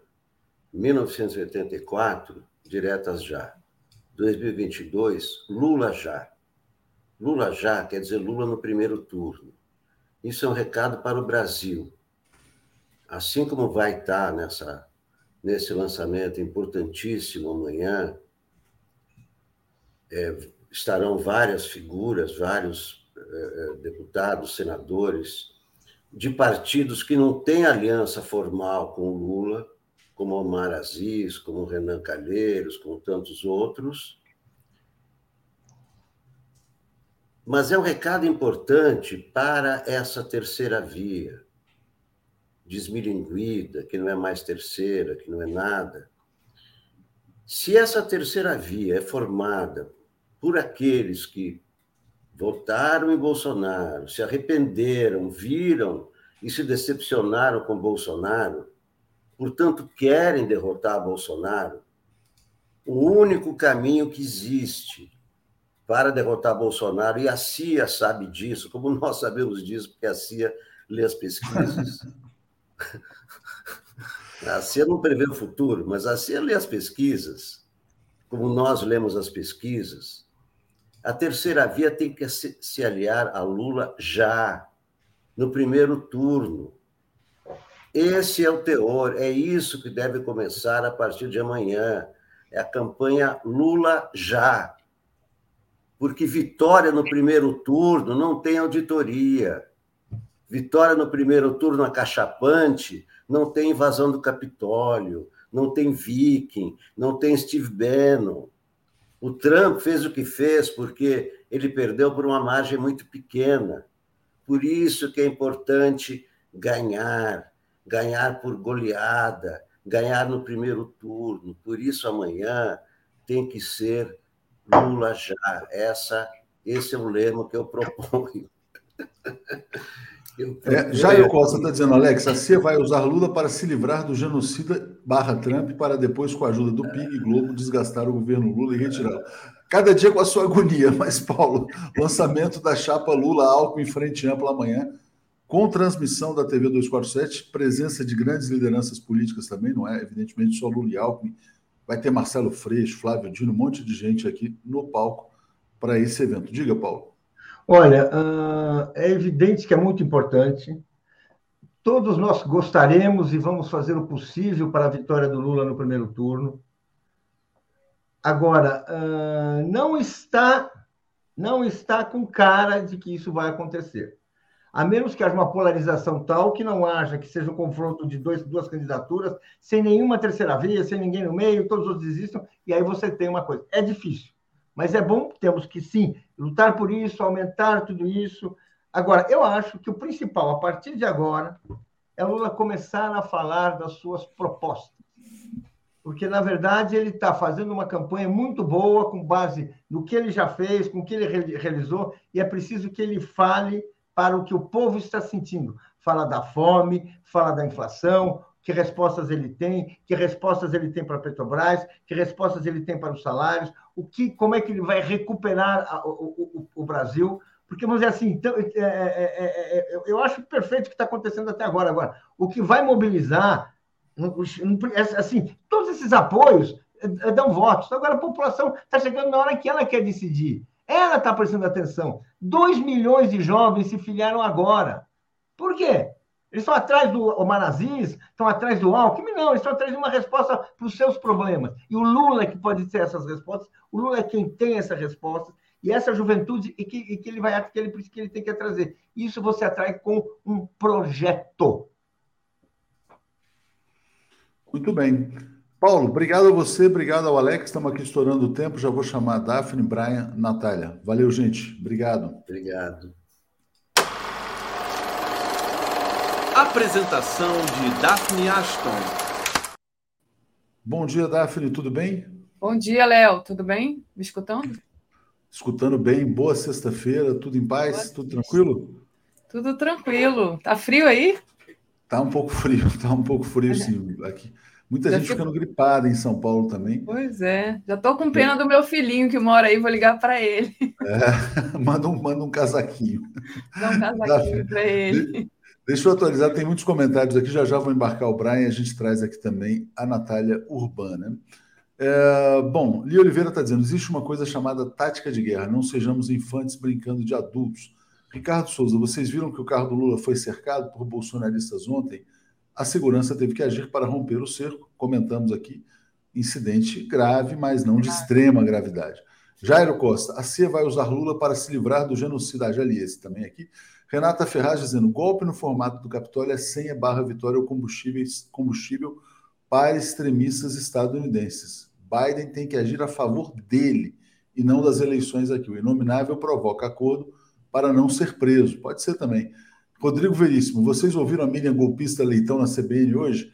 A pauta deveria ser uma só: articulação para convocação constante do povo às ruas para chutar os milicos, né? Felipe Carvalho está dizendo que Alckmin será o próximo presidente desse arremedo de país. Bom, vamos trazer aqui o Brian. Bom dia, Brian, tudo bem? Bom dia, tudo bem, Leo? Estou curtindo esse último frio nos meus últimos dois dias em São Paulo, mudando para Recife no domingo já. Mudando para Recife no domingo, muito bom. Vai de pochete ou sem pochete? Bom dia, Natália. bom, bom dia, Natália. Bom dia, Léo. Bom dia, Brian. Bom dia, Daphne. Bom dia a todos que estão aqui assistindo. É que o Brian vai explicar se ele vai com pochete ou sem pochete para Recife. Vai certeza. comer com pochete, Com Brian, gente pochete, subir as com duas de. Olinda. Década 80 de, no- de volta. Década de 80 tá na moda, né? E eu, eu achava que você estava usando errado, mas estão usando assim mesmo. Não é mais na cintura que se usa pochete agora. Graças a Deus. Na cintura era muito estranho mesmo. É, bom, bom dia a todos vocês. Eu vou botar na tela antes de sair, imagino que esteja na pauta de vocês aqui, mas realmente, como é o tema mais importante do dia, muita gente falando, muita gente comentando, né? Sim, tá, tá na pauta. E as pessoas preocupadas. né? Será, que a, será que a CIA, agora que a, a, a CIA que promoveu tantos golpes, agora quer democracia no Brasil? Essa matéria da Reuters aqui deu o que falar ontem, viu? Brian, Natália, Daphne. Chefe da CIA disse ao governo Bolsonaro para não melar as eleições no Brasil. Então está aqui a fonte original, a agência Reuters, que é totalmente intrincada, né, com o Departamento de Estado, enfim. Explica para a gente aí, Brian. Bem, todo mundo que tem um mínimo de conhecimento da história estadunidense sabe que a CIA não está preocupada com democracia em nenhum país no mundo, né? Primeiro, vamos começar com isso. Nem nos Estados Unidos, né? Nem nos Estados Unidos. Que se reflete para tem algumas teorias, ninguém é médio para dizer porquê, mas esse foi vazado de propósito, foi uma mensagem para Bolsonaro, para a imprensa, entendeu? E para mim ele reflete a falta de coerência interna uh, sobre o, a questão Bolsonaro dentro do governo do, do Biden. Uh, parece que ele está brigando internamente. Tem uma parte que quer ajudar Bolsonaro por causa de questões econômicas favoráveis aos interesses uh, dos multinacionais estadunidenses. Mas tem uma outra parte que acha que é um tiro no pé por causa do relacionamento do Bolsonaro e Steve Bannon e Donald Trump. Ou seja, não por causa de qualquer preocupação com o povo do Brasil, mas seria muito estúpido do governo Biden uh, deixar Bolsonaro roubar uma eleição e seja reeleito, porque esse vai ser um projeto piloto para a próxima eleição nos Estados Unidos. E eu acho que por causa disso que eles soltam esse, esse mensagem, né? Que a mensagem do governo estadunidense para o governo Bolsonaro. Então, a, os Estados Unidos hoje, Daphne, estão vivendo a chamada escolha muito difícil, né? Porque eles vão de Lula ou vão de Bolsonaro. E deixa eu só botar aqui para. Vou botar para a Natália também esse tweet aqui do perfil Pensar a História.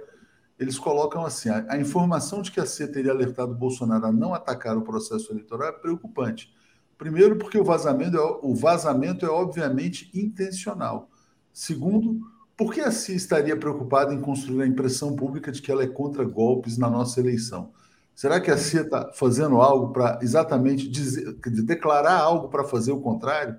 Então, vamos ouvir a Natália sobre esse tema também. Olha, Léo, é, uma coisa que, obviamente, eles deixaram de fora foi que durante a visita do William J. Burns, o Bolsonaro, como sempre, ele fala mais do que ele deveria, né, lá pro, pro, pro curralzinho dele, né?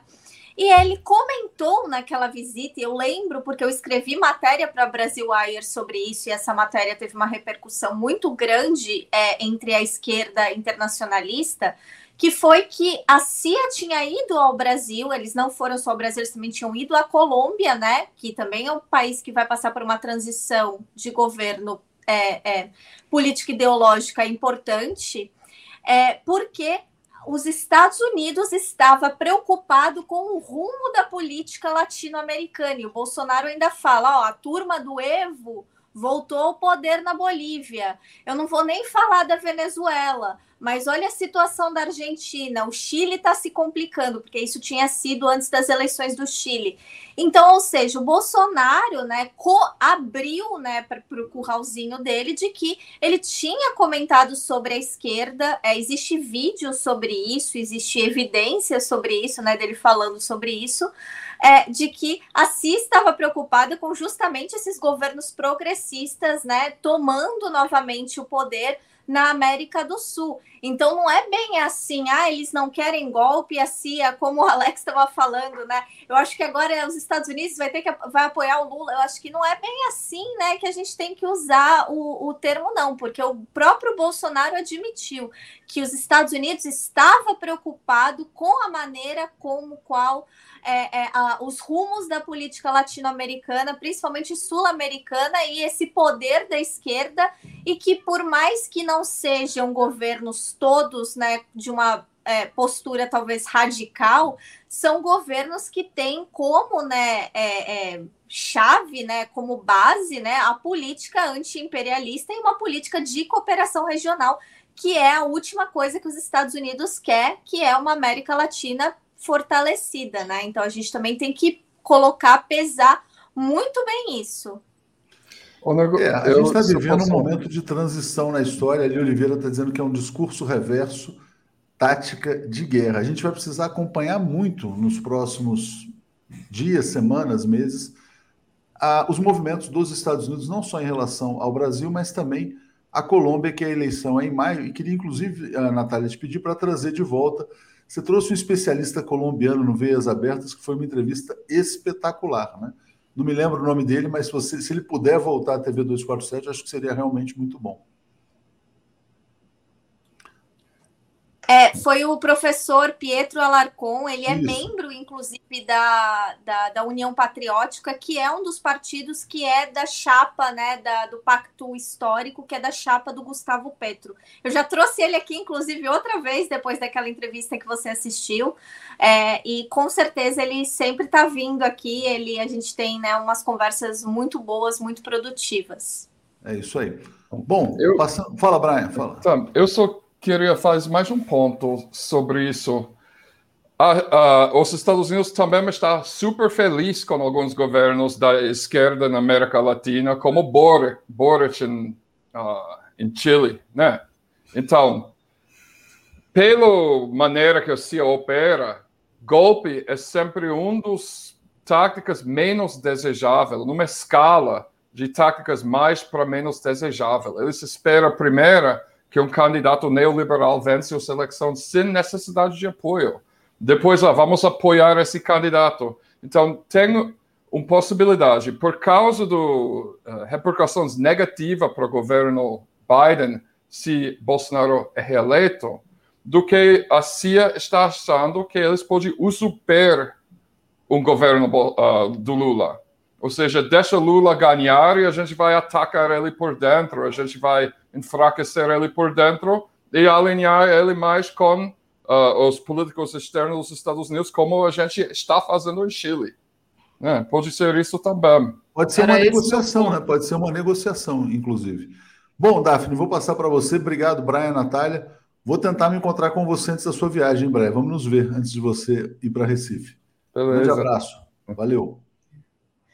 Era justamente isso que eu, que eu ia perguntar para vocês, né? Se já dentro dessa escolha muito difícil, né? Já que o, o Bolsonaro seria ali fortalecer o Trump, se não é deixa o Lula ganhar e aí a gente vai minando o governo Lula, enfraquecendo o Lula, porque o Lula representa essa, essa união da América Latina também, né?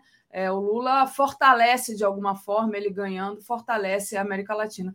Agora, é, essa questão da, da capa da Time, né, que eu queria desvendar. Também, ah, o Lula pode ganhar, mas precisa de dar esse, essa mãozinha aí, dando uma capa da Time para ele. Como é que você viu essa questão da capa, Brian?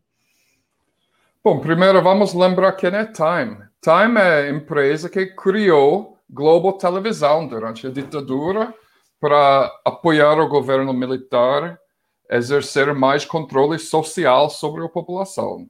Então, pelo primeiro ano da sua operação, uh, quem mandou no Globo TV era Time Life Corporação, eram alguns engenheiros de televisão do, do Indiana, do Time, de uma afiliado lá, e eles criou algumas coisas que eles criou, eles criou um espelho racial do conteúdo do programação. Agora, os Estados Unidos é 13% afro-americano. Então, você veja, desde a época da ditadura, as novelas brasileiras são tudo, quase tudo branco, que não refletem a população. Né? Então, Time é um. Time também colocou Sergio Moro como um dos 100 personalidades mais importantes do ano. O fato que Lula fica na capa da Time, porém, é bom. É, é bom, é um bom sinal que alguns setores uh, do capital internacional acham que não é tão ruim Lula tomar posse de novo por causa do, do Bolsonaro. Eu imagino que é mais forças, mais tipo democrata, uh, do Partido Democrata, então, só que, só que o problema é, é, é que as repercussões que os comentários que Lula fez sobre a guerra e como esse vai ser usado contra ele. Cada dia que essa guerra continua, dá uh, força para atacar Lula, para atacar a campanha de Lula. É perigoso. Esse, esse, a continuação dessa guerra é ruim, pra, eu acho, para a conjuntura brasileira nesse momento. Porque você vê todo, todas as repercussões. Ficam na capa do The Guardian fica no Reuters, circulou em centenas de jornais anglo. Olha, Lula, Lula acha que um, Zelensky é tão ruim como Putin, blá, blá, blá, blá. E, tipo, o que ele falou é, eu concordo 100% com ele. Só que vai ser usado contra ele. E tem outras coisas. O Gustavo Ribeiro, que é o jornalista que foi apreendido tentando, aparentemente, alegamente, um, entrando no quarto do hotel do José Dirceu, né? Ele criou um site chamado Brazilian Report, que está sendo que contratou um monte de jornalistas do Jacob nos Estados Unidos para escrever para eles, e ele virou um tipo de comentarista para notícias brasileiras no mídia hegemônica nos Estados Unidos, né? Uh, e nessa matéria, ele ressuscitou essa narrativa zumbi do que a única razão que a economia do deu bem na época do Lula foi basicamente por causa dos boom de commodities chinesa, né, que foi completamente desmentido. O Center, Center for Economic and Policy Research, que é um think tank em Washington, que tem um ex-premiado de Nobel, Alfred Stiglitz, no seu conselho, fez uma enorme pesquisa econômica em 2014, mostrando que o boom de commodities chinês nem tinha muito efeito no crescimento do PIB do Brasil. Entendeu? Muito menos a redução da pobreza, que a IPEA já comprovou. O fator principal for isso foi o aumento do salário mínimo. Então, a gente veja que eles colocam uma coisa positiva. É bom que pessoas podem dizer, olha Lula na capa do Time. Muitas pessoas, muito mais pessoas vai ver aquele capa do que ler matéria. Mas dentro da matéria, dá algumas chicotadas para enfraquecer a imagem do Lula. Entendeu? Então, por isso, fica de olho nesses narrativos falsos também e fica sempre atento para contra-agir eles. E espera que essa guerra termine antes das eleições. Ótimo. E você, Natália? O que, que você é, acha? É, o que... É, além dessa questão da Ucrânia, que além da mídia né, ter falado sobre isso, a gente também teve os acadêmicos internacionais. Eu já bloqueei uns três, inclusive um veio, um que eu nunca tinha ouvido falar do cara, veio tirar satisfação sobre o Lula no meu no, no, em mensagem privada para mim. Eu falei, nem te conheço, eu não sou obrigada a dar satisfação sobre algo que eu nem sei, na verdade, né? Como o Lula falou em português e como a pessoa interpretou. Porque, desculpa, é, aquela tradução lá das coisas que o Lula estava falando estava um pouco off, sabe? Não parecia o Lula falando. Se eu pensasse em português em algumas coisas ali, talvez ele tenha falado certas coisas e deu a entender e a pessoa traduziu do jeito dela. E uma das questões que mais me preocupou foi a questão do petróleo, não foi nem a questão da Ucrânia foi é, a Times ainda fez um paralelo, né? Tentou, né, na, na, na, minha cabeça, já separar o Lula do Petro, falando, né, que o Petro tinha comentado, né, tá falando na campanha dele que ele quer fazer uma transição energética verde, né, na Colômbia e parar a exploração de petróleo no país. Só que a, a, a, exploração de petróleo na Colômbia é muito pequena, e principalmente em comparação com a exploração de petróleo do Brasil. Então, os pontos que o Lula fez lá em relação, sim, a gente precisa de uma transição energética, só que enquanto não tem, o que, que a gente vai fazer? Ah, ele ainda deu o exemplo da questão da Europa, falou: olha, muita gente, né? A Alemanha é, falou né, em, em, transição energética, não tem agora, eles estão lá, né, com, com um problema com a Rússia. A gente não quer que o Brasil passe por isso, porque se o Brasil ficar sem energia, quem que vai socorrer o Brasil? Um país né, do tamanho do Brasil, né, o maior país da América do Sul. Né? Quem, quem, que país vizinho consegue suprir produção energética do Brasil? Então o Lula foi bem coerente nisso. Só que o fato dele estar tá falando né, do fortalecimento da Petrobras, do fortalecimento né, de parar privatizações, é, de parar é, a privatização, né, da, o desmonte da Petrobras, privatização da Eletrobras. Semana passada, junto com a Victoria Newland, veio também o subsecretário do governo estadunidense de políticas energéticas e ambientalismo, o José Hernandes, para o Brasil também. E ele estava falando, além de ter falado da OCDE, ele também falou sobre né, a questão, né? O Brasil precisa de uma transição energética. O que pode significar que eles, como a gente estava falando, essa questão de minar o governo Lula, de poder é, é, é, aos poucos ou poder criar narrativas né, de, de, de negativas em relação ao possível governo Lula, é justamente bater nessa questão ambiental do Brasil. Porque a própria matéria falou isso. Embora Lula né, não, não esteja falando em transição energética, em exploração de petróleo, durante seu governo é, o, o, o, Brasil teve um recorde né, de combate ao desmatamento. Quer dizer, eles próprios assumiram né, na matéria, na narrativa deles, que eles estavam ligando uma coisa a outra, que essa questão da Petrobras vai ser futuramente é vista já como uma questão que eles vão poder usar no, no, no nessa crise, é, nessa emergência ambiental que o mundo está vivendo.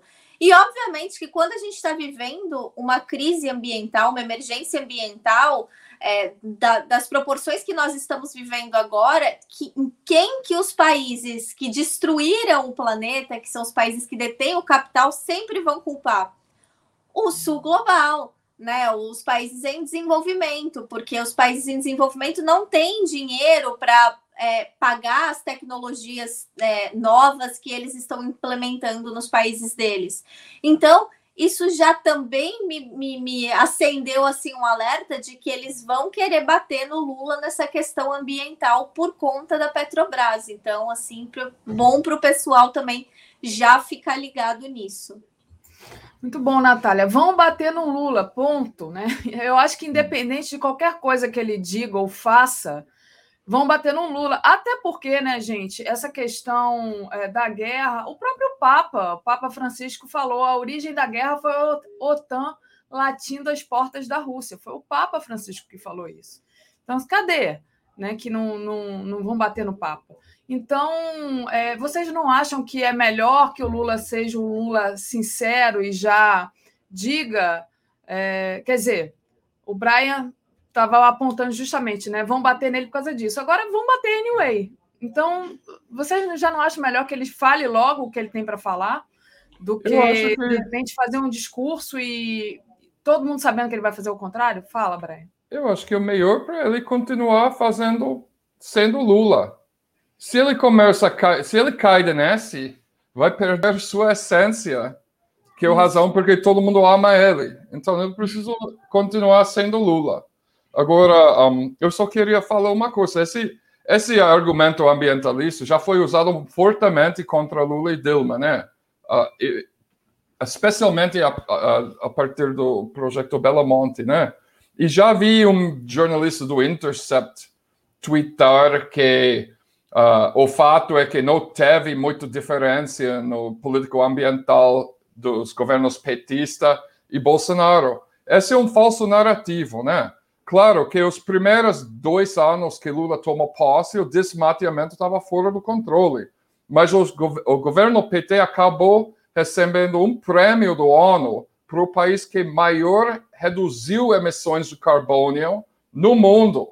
Eu não lembro se foi 2010 ou 2011, por aí. Mas eu posso puxar e mostrar no Globalistas na segunda-feira. Tipo, foi premiado. E a razão principal para essa redução da geração de uh, gás estufa foi redução de desmateamento. Então, o governo que mais reduziu o desmateamento na história do Brasil foi o governo, uh, os governos do Lula e Dilma. Entendeu? Mas é uma outra maneira que esse argumento ambiental, como a Natália colocou, é, é, é, uma maneira, é um elemento de guerra de espectro total para puxar o pessoal da esquerda do norte, né? Aqueles que, que moram em países onde desmatou todo do mata, né? Onde acabou com todo, não tem mais mata, então preciso que o Brasil mantenha a mata, né? E, e, esse tem um apelo, e, tipo, The Guardian, por exemplo, um jornal que sempre fica focando nessa questão uh, Natália lembra isso também, ele estava tentando atacar Evo Morales como tão ruim para o meio ambiente como Bolsonaro nas vésperas da golpe também, que era mentira também. Hum.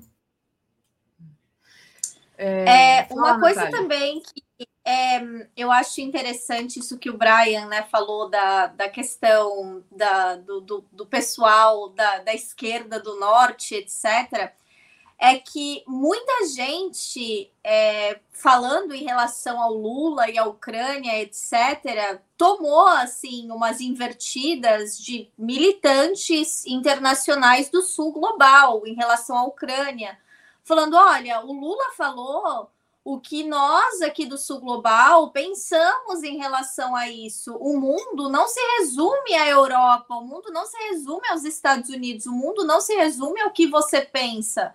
Porque chegou um ponto que eu precisei, de, porque eu tenho como política, eu não é, é, discuto em rede social, eu não discuto no Twitter, eu, eu não discuto em rede social.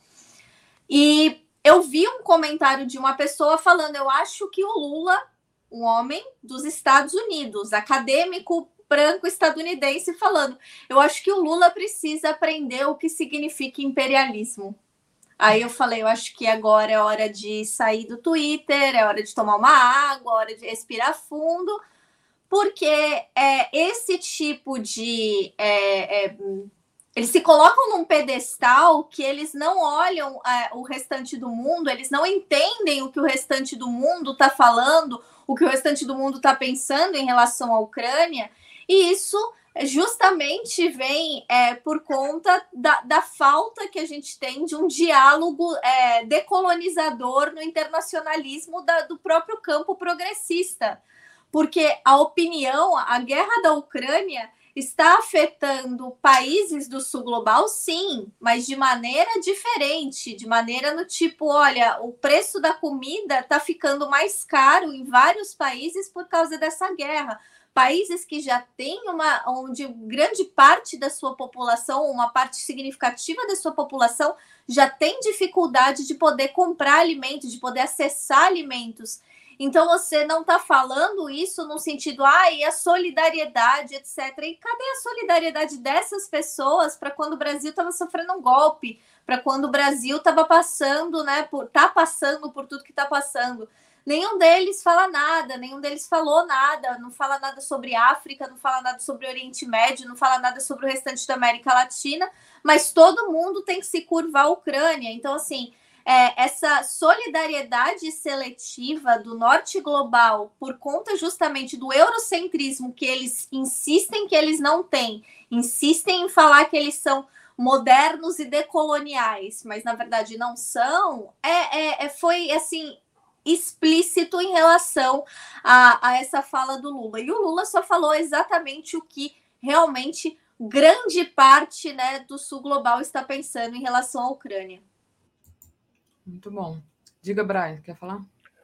Não, eu acho também a fala dele foi completamente coerente com o que a maioria da população brasileira pensa, né? Eu acho que é mais ou menos assim. Agora, eu acho, como a Natália, Natália deu alguns exemplos, eu acho ridículo, uh, é estupeficador, como de repente tem estadunidenses, acadêmicos estadunidenses, dando aulas sobre imperialismo e soberania. Dois conceitos que sumiu do mapa faz décadas, né? É, é, você tem uma esquerda nos Estados Unidos que é, é uma esquerda anti-anti-imperialista, que fica ridicularizando qualquer pessoa que fala sobre imperialismo. Eles inventam uma palavra, tanky, para uh, xingar, para uh, coloniar a opinião, desmerece a opinião de qualquer pessoa que fala sobre imperialismo. Agora, puf, de repente, todo mundo está falando do imperialismo. Olha esses russos imperialistas. Enquanto os Estados Unidos está bombardeando sete países. Exatamente, gente. É muita hipocrisia, né?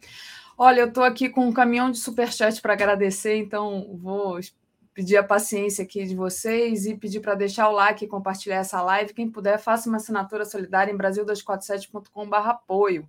Ajuda muito a manter aqui a TV 247. E se você puder, torne-se membro aí no botão torne-se membro do YouTube. Vamos lá. Carlos Alberto Veloso Lopes. O Brasil tem o maior parque eólico da América do Sul, incentivado pelos governos do PT. Só que a transição energética é demorada, né? O Lula falou isso, né? Que é uma transição demorada aí na, nessa nessa entrevista que ele deu. Ney Gomes, amigos do 247, qual o projeto do Lula para os jovens? Eu acho que o projeto, aí eu vou responder, o projeto do Lula para, para os jovens é um Brasil reconstruído, né? Porque se, se ele não reconstruir o Brasil, o que, que vai restar para os jovens quando forem adultos? Não vai restar nada, o Brasil está tá destruído, né, gente? Então é reconstruir o Brasil. A Edna, só esse já, já é uma grande coisa, mas deve ter outros também. A Edna Costa mandou um super sticker aqui para gente. Ana Franco Toledo, isso mesmo, vocês estão certos. Deixem Lula ser Lula. Esse povo quer ensinar Lula a fazer política, eles que se enxerguem. Tereza Cristina, concordo total com a sinceridade desde já que a Daphne fala. Dissimular só atrasa a adesão verdadeira. Gilberto Cruvinel, amigos, se Lula andar sobre as águas, vão criticar que ele não sabe nadar. Essa é boa, Gilberto. Ali Oliveira diz: é, democracia CIA, discurso reverso, tática de guerra, e é também porque todos eles sabem que temos complexo de vira-lata e somos imaturos. São beijos de Judas. Ela mandou aqui várias, são várias mensagens, né? O Diogo Romero Vidal Lessa dá as boas-vindas para o Brian no Recife. O Fernando Castro, os Estados Unidos estão interessados é no Alckmin. Uh, e o Felipe Carvalho diz que o Alckmin será o próximo presidente desse arremedo de país. Esse eu acho que o Léo tinha lido, né? A, a despeito dessa, é, digamos assim, curiosidade, né? De de repente Estados Unidos se dizerem apoiadores da eleição e é, contra Bolsonaro. A gente sempre fica assim meio gato escaldado aqui. Mas vamos tocar para frente. É, queria trazer uma outra uma outra pauta. Ah, deixa eu só ler esse daqui do Carlos Alberto que diz: Lula foi o melhor que o chanceler alemão, que disse que tinha como substituir o gás russo e agora pede para o povo não tomar banho. Merkel estava certa e vai voltar, voltar com força, diz o Carlos Alberto. É, deixa eu andar aqui com a nossa, com a nossa pauta, né? É, é, Brian, olha. Natália, a, você tem notícias da Nicarágua, né? O governo vai usar o prédio da OEA como Museu da Vergonha. Então, conta para gente. Eu achei essa notícia assim maravilhosa. Eu festejei, espero logo, né, estar indo visitar esse museu em pessoa. É, recentemente, para quem não sabe, a Nicarágua expulsou a Organização dos Estados Americanos da Nicarágua. Eles já estão em processo de saída né, da, da organização, mas a organização tem um escritório, né? Tinha né, um escritório em Manágua, e eles foram né, expulsos de lá. O Ministério da Cultura nicaragüense disse né, que vai usar as instalações do prédio né, da, da OEA para a criação do Museu da Vergonha. Mas que vergonha é essa? A vergonha do imperialismo. Eles vão fazer um museu mostrando os crimes, né, do imperialismo na América Latina e principalmente os crimes que ah, é, cometidos, né, com aval e com ajuda, né, da OEA que, para quem não sabe, é, é, uma organização cuja sede fica em Washington, né? Foi é, é, é, é, principal, né? Uma das principais articuladoras né, do golpe de 2019 da Bolívia e é aquela organização que sempre se silencia quando a gente vê, por exemplo, momentos tensos, né, que a esquerda está passando na América Latina. Eles só realmente abraçam, né, a direita golpista, né, e aqueles que servem, né, como é, capachos do império. Então eu achei assim uma decisão maravilhosa, né, da Nicarágua. É, e, e né, vai usar o espaço para alguma coisa útil, né? Que é educar o povo, né, a respeito, né, da sua história, né? Porque a gente não pode falar de história latino-americana sem falar do imperialismo, sem falar dos golpes. Muito bom, muito boa notícia, Natália. E eu acho que falta falta isso aqui no Brasil também, essa questão da memória, né? Até que no governo Dilma tentou se mexer e provocou a ira dos militares, mas a gente tinha que é, ensinar para o povo, né? O, como primeiro, né? É até essa questão do imperialismo mesmo que vocês estavam falando, né? Que sumiu esse vocabulário e agora usam esse vocabulário para falar de imperialismo para acusar a Rússia, né? Quando não, Daphne, não é nem só isso. É, é, eu e o Brian, porque né, eu também participo do, do, do meio jornalístico né, em inglês, né? Quando você está falando né, você está escrevendo, você está expondo né, é, crimes do imperialismo ou intenções de crimes do imperialismo na América Latina, sempre aparece um setor né, progressista do norte global para falar que você é maluco, para falar que você é tanque, né, tanque sendo uma gíria para dizer que você é stalinista, né, porque você está justamente apontando algo que ao meu ver, né, é de conhecimento público que é que os Estados Unidos é um país imperialista, que a Europa é imperialista, né, e que os países do sul global, né, no meu caso, eu trabalho cobrindo a América Latina, que a América Latina é vítima constante, né, dos crimes do imperialismo. Então você é tirado, né, de maluco, de conspiracionista por falar o óbvio, por falar coisas que se você olhar né, historicamente falando, se você olhar o arquivo do FBI, se você olhar o arquivo da CIA, você vai ver eles admitindo muitos desses crimes. Então eu não entendo por que, que é, é, essa narrativa é tão usada e pegou tão rápido, né? Quanto é você chegar para uma pessoa, principalmente para uma pessoa oriunda de um desses países, né?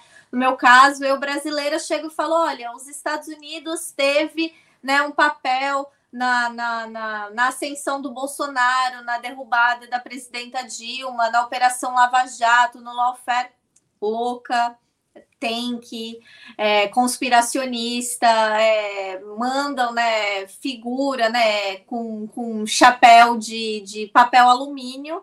E aí, quando esse tipo de evidência. E isso tem acontecido já há muitos anos. Eu, muito, muitos desses setores né, da, da do progressismo é, estrangeiro, né, do progressismo dos Estados Unidos e da Europa, me tira de louca faz muito tempo por justamente falar que o golpe, né, que os golpes mais recentes, né, de lawfare na América do Sul tiveram, né, o dedo, a mão toda, né, quase que o braço dos Estados Unidos.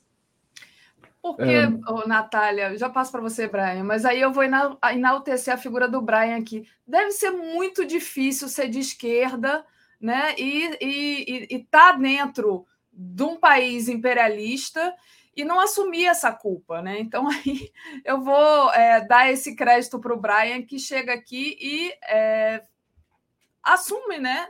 Isso, olha, eu sou de esquerda e, e, e, sou americano, mas eu, eu acho que existe isso sim, existe ainda a questão do imperialismo, existe essa questão da dominação, porque haja culpa, né? Haja culpa é, para assumir. Fala, Brian, desculpa, te cortei. Não, uh, primeiro, tipo, ninguém é culpado de onde eles nasceu. Eu mudei fora dos Sim, Estados Unidos claro. em 91, então eu sou imigrante para o Brasil. Mas eu queria falar duas coisas e puxo uma imagem para a tela. Primeiro, é, é, é muito saliente lembrar que o termo teorista do conspiração foi inventado pela CIA durante a década de 1960 para atacar pessoas da esquerda. E também que o conceito de esquerda não marxista foi criado pela CIA para uh, destabilizar a esquerda estadunidense. Então, um, Estados Unidos e Inglaterra e Europa está cheia dessas pessoas que assumem uma postura da esquerda só para atacar outras pessoas da esquerda. E também não ajuda que a esquerda gosta de discutir dentro deles, né? Porque, tipo, esse é um, é, eu acho que em certos momentos eles pensam, ah, a gente só vai começar uma discussão entre a esquerda eles vão se destruir. Como aconteceu em 1964, de acordo com Jacob Gorander, que a esquerda, os trotskistas estavam discutindo com os stalinistas, os maoístas estavam discutindo com os marxistas leninistas, e ninguém conseguiu montar resistência armada ao golpe. Essa é a análise do Jacob Gorander, né? Não é meu, eu não estava lá na época. Um, ah, talvez Paulo Moreira Leite e alguns dos nossos uh, equipe mais idoso, um pouquinho mais idoso do que eu possam falar melhor sobre esse assunto. Outra coisa, eu, eu sugiro agora que nós do Brasil mandem uma camiseta para o Museu de Vergonha Nicarágua. Podemos? Será que eles podem colocar isso no parede do Museu de Vergonha? Muito bom. É, gente, tem, tem muita gente que precisa ter vergonha, né? Muita gente que agora fala assim: olha, o Bolsonaro está querendo dar um golpe, olha, as instituições não estão funcionando. Mas foi esse povo que lá em 2016 achou que as instituições estavam funcionando, estava tudo bem, que achou normal o Lula ficar preso, que achou normal o Lula não poder dar entrevista quando estava preso, né? e que agora fica aí defendendo a liberdade de imprensa, dizendo que a liberdade de imprensa é a, o ponto principal de um país democrático. Gente, por favor, né? Falta de vergonha na cara. É, Ô, é Daphne, é, uma coisa também que eu queria falar sobre isso, que eu acho interessante, é que é, isso acontece com os próprios né, jornalistas estadunidenses que tem uma opinião né, de, de apontar justamente para o que acontece. Por exemplo, o Ben Norton é uma pessoa que é muito atacada, que muita gente é, é, desmerece o excelente trabalho que ele faz. Um outro colega meu, é, o querido Wyatt Reed, que trabalha né, na Sputnik também. Ah, você é stalinista, você é louco, você traz os Estados Unidos. É, e existem muitos coletivos de mídia e de mídia independente nos Estados Unidos fazendo um trabalho muito bom. Esse fim de semana passado, eu fiquei numa num, num conversa, num evento de três horas, inclusive com o André Constantini, ele estava lá né, justamente é, é feito por um coletivo chamado Revolutionary Blackout Network, que é um coletivo né, afro-americano né, de esquerda é, é, da classe trabalhadora, né, de, de, pessoas que justamente desafiam nessa né, questão do imperialismo do, dos Estados Unidos e que pedem né, para as pessoas, porque tiveram né, vários painéis né, nesse painel do Brasil, os estadunidenses falando: a gente precisa que vocês digam o que está acontecendo, porque a mídia não conta que está acontecendo de, de, todas as coisas, de todas as atrocidades que, a, que, que o nosso governo promove no exterior para muitas pessoas aqui, os Estados Unidos está levando democracia porque foi é, uma narrativa que eles construíram por décadas, né?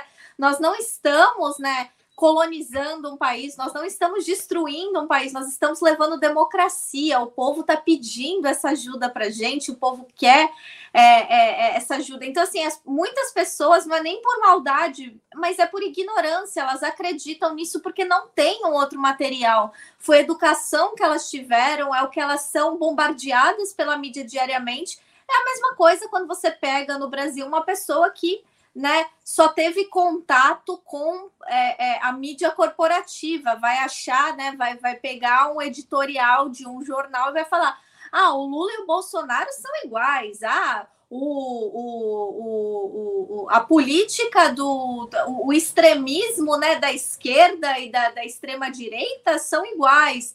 ah, porque sindicato é tudo bagunceiro, não quer que o povo trabalhe, depois fala que defende o trabalhador, porque essa é a narrativa que as pessoas são expostas diariamente. Então, assim, não é nem mal. Por isso que a gente, o nosso papel é estar tá aqui para justamente né, brigar com essa narrativa, levar para as pessoas um outro ponto de vista. Mas eu não culpo muitas dessas pessoas, eu não culpo o povo, né, o, a classe trabalhadora média dos Estados Unidos, por muitas vezes achar que o que o governo está fazendo no exterior é certo, é de ajuda. Porque não é nem maldade. É, é, e só para ilustrar essa situação, recentemente uma amiga minha dos Estados Unidos, que também é jornalista, que viu que eu estava né, empenhada nessa questão dos refugiados aqui, né, dos refugiados não brancos é, na Ucrânia, né, tentando sair da Ucrânia, principalmente os africanos, veio me pedir contato de um refugiado africano da Ucrânia é, para levar para a igreja dela nos Estados Unidos porque ela falou: a minha igreja é uma igreja é, afro-americana, ou seja, né, a maior parte, todos os seus membros são afro-americanos. É, estava querendo fazer mutirão de doação para os refugiados ucranianos. E ela falou: vamos ouvir né, o que está acontecendo da situação lá em relação ao racismo, porque a mídia dos Estados Unidos está dizendo que isso é mentira, que a Rússia que está falando sobre isso. Então, Natália, você tem como me arrumar esse contato para eu levar para eles né, uma visão de uma pessoa que passou por isso, eu levei, né? Dei o contato para ela, ela levou a pessoa na igreja dela, me agradeceu, enfim. É, ou seja, ela né, teve essa preocupação de procurar, de porque é uma pessoa mais politizada, mas ela falou, uma pessoa da minha igreja que tem as notícias diariamente da, da mídia corporativa, estava achando que isso era mentira, que é, é o que está acontecendo lá é, é, absurdo, que a gente tem que salvar, que qualquer coisa que fale mal da Ucrânia é narrativa da Rússia e que a Rússia é um mal encarnado. Então ela falou: não, vamos ouvir de uma pessoa. Então, assim, é, é, muitas dessas pessoas dos Estados Unidos, elas não têm culpa do que o governo está fazendo. É a mesma coisa da gente culpar, né? O, o, o, cidadão médio do Brasil por né, muitas vezes ter é, é, votado no Bolsonaro, embora muitos eu culpe porque sabiam que estavam votando, mas assim, uma pessoa que não teve instrução, uma pessoa que é, recebeu fake news de WhatsApp e não sabia o que, que era uma fake news, muitas vezes votou desenganada e são essas pessoas que estão sentindo na pele todos os horrores, né? Então, assim, a mídia engana a todo mundo, não? Isso não é mérito da população brasileira. É verdade. Alguém perguntou aqui de quem era a camiseta, porque o Brian botou e tirou a foto rápido. Era o Ronaldinho, o fenômeno, com a camiseta é, Eu votei no Aécio, a culpa não é minha, né? Quando ele estava ali criticando a Dilma. E até eu fiquei muito triste quando eu soube desse posicionamento do, do, do Ronaldinho Fenômeno. Só um comentário aqui, porque é, quando assim quando a primeira vez que eu fui para a Europa eu fiquei encantada como o Ronaldinho que era um menino que saiu de uma favela carioca era o ídolo na, na Europa. Eu, eu lembro de eu sair assim no metrô do, do Cartier Latam e tá a cara do Ronaldinho assim enorme. Eu falei assim nossa olha só um, uma pessoa que sai de uma comunidade pobre aqui. Né aquela coisa né de você ficar com orgulho do do brasileiro que está lá. Isso foi 2000 e, sei lá, 2000, acho que ano 2000 ou 2001. E aí, é... enfim. E aí Gente, o Ronaldinho me... Hã? Desculpa. Continua, desculpa que eu. Não, e aí eu, depois o Ronaldinho ficou essa decepção, né? Só um comentário assim, como o Ronaldinho me decepcionou, eu gostava dele mais do que o outro, do que o do Gaúcho. Quando eu acompanhava futebol, né? Porque depois é. aí a camisa amarela, eu já já fiquei assim sem vontade de, de gostar de futebol. Eu só quero falar que eu eu estava procurando o Luciano Huck, né? Esse foi eu, eu foi a primeira imagem que eu vi de uma pessoa famosa naquele camiseta. Não era. Eu não estou sugerindo que a gente manda Ronaldo para o Museu de Vergonha, só a camiseta. Só a é, camiseta. É, Falando nisso, essa semana teve um ator global, né, o Marcelo Serrado, que postou, né, falando que ia votar no Lula, né, no é. seu Twitter oficial, verificado tudo. E aí muitas pessoas, eu inclusive, apontei que ele estava lá justamente nessas manifestações, né? Tava lá na rua, né, com a camisetinha verde e amarela, junto, né, com a, com a patotinha, né, da é, é, liberal da Globo, lá todo mundo abraçado por um Brasil melhor e não sei o que. Falou, ah, nossa, as coisas mudam, né? Eu acho que ele, né, não é, é, gostou de, de, de, que as pessoas fizeram isso, ele acabou apagando a postagem dele em relação a ter mas não foi nenhuma maldade. Foi é, assim, é por isso que eu falo da diferença. Ele é uma pessoa que tinha acesso à informação, que tinha acesso a ter conhecimento e escolheu abraçar o lado golpista, entendeu? Então, assim, ele tem culpa sim do que está acontecendo. Sim, Pode votar, por favor, vote no Lula, mas você tem culpa sim. Sim, é, é bom, é que bom que você está arrependido, né? Eu acho que a, a colocação é essa lá no, no Twitter, sei lá, do Marcelo Seado. É, deixa eu agradecer ao Ray Lula Rousseff 247 da Silva. Mandem a camiseta do Dudu Bananinha com a frase Ultra Vive. Vergonha, bom dia a todos. Esse daí, gente, isso aí não tem arrependimento nunca na vida, né? Não sabe nem o que é isso. Antônio Ribeiro, os movimentos esoteristas e ecológicos também foram fomentados como forma de uma alternativa à esquerda marxista. Centelha Vermelha. Brian, quando, quando você vai fazer um programa sobre o INSEC? A Marina Machado, alguém pode explicar o ataque que aconteceu com Lula ontem em Campinas? É... O ataque foi que cercaram o carro dele lá no condomínio, quando ele estava visitando alguém. Mas é, é, isso. Gente, queria agora entrar num assunto que foi é, noticiado essa semana aqui pela gente, até conversei com a Tereza sobre isso, né? Sobre a questão da lei do aborto, né? É, nos Estados Unidos, que vazou aí um, uma como se diz, um rascunho, né, para a modificação dessa lei. E é, eu sempre digo aqui que a, o aborto não é uma pauta da esquerda, é uma pauta é, humanista, digamos assim, né? Mas é uma pauta também até de países, obviamente, que não são de esquerda e que os Estados Unidos têm uma importância é, de, ter, de, de ter alguns dos seus, dos seus estados lá com o, o aborto liberado e, e, praticado de forma segura. Então, Brian, eu passo para você falar um pouco sobre isso, né? E sobre é, qual, qual é a, digamos assim, a atuação do Partido Democrático em relação a essa notícia dessa semana? Ok, primeiro, é muito, tem muita desinformação sobre isso e muito por causa do, da CIPAN, da direita. O aborto foi a primeira pauta do chamado guerra cultural, que foi montado pela direita cristã junto com alguns operativos do Partido Republicano.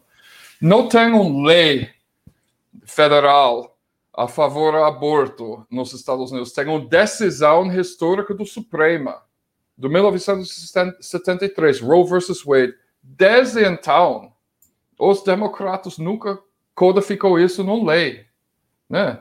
nunca codificou numa lei. Por quê?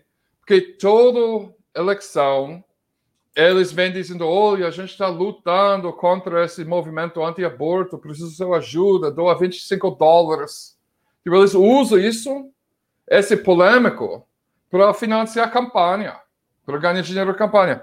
Ou os democratas tinham poder suficiente sobre o Congresso e Senado para codificar essa decisão do Supremo Roe versus Wade em lei duas vezes durante os dois primeiros anos do mandato do Bill Clinton e durante os dois primeiros anos do mandato do Barack Obama quando tinha maioria absoluta. Nesse momento do, do Biden, ele não tem a força, porque tem dois ou três integrantes do partido dele que ele, ele não expulsa, que vota com os republicanos com todo. Então, eles não podem fazer agora.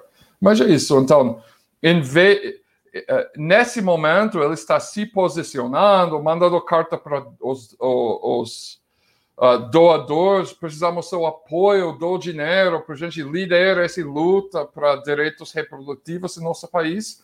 mas faz mais de 40 anos que eles recusou de tomar uma ação que iria fazer Roe versus Wade irreversível, né?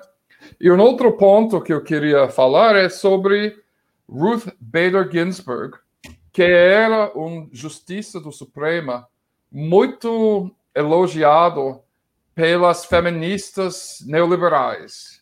Tipo, na comunidade tenho esse coisa esquisito para caramba nos Estados Unidos que descaracterizou completamente o movimento feminista que era marxista inicialmente e fortes laços marxistas durante a década de 80 criou esse negócio de, de feminista neoliberal que é o Uh, uma figura mais conhecida desse, dessa tendência é Hillary Clinton, né? Porque a gente só precisa dar mais emprego na indústria de armamento para mulher. Né? Essa é a luta, né? Não é pra, a luta não é para um, para un, acesso universal à creche, né? para mais uh, solteiros e tal, né? Para mais mulheres trabalham como chefe de indústria química, indústria farmacêutica, essa é o avanço de feminismo, né? O que não é importante, tem isso também, né? Eu acho que qualquer grupo tem o mesmo direito de ser ruim. Né? Eu não vou dizer, ah, não pode, porque mulher não pode ser ruim. Esse também é absurdo. Mas eu estou fugindo do assunto aqui. Ruth Bader Ginsburg, em 2014, ela foi diagnosticada com câncer terminal. Barack Obama pediu para ela largar a oposição do Suprema, porque é invicto lá nos Estados Unidos, invitalício. Né? por favor, renuncia para eu colocar outra justiça que vai garantir que a decisão de Roe versus Wade não seria reversado se um republicano toma conta no próximo eleição. E Ruth Bader Ginsburg recusou. Recusou o ego dela falou mais alto.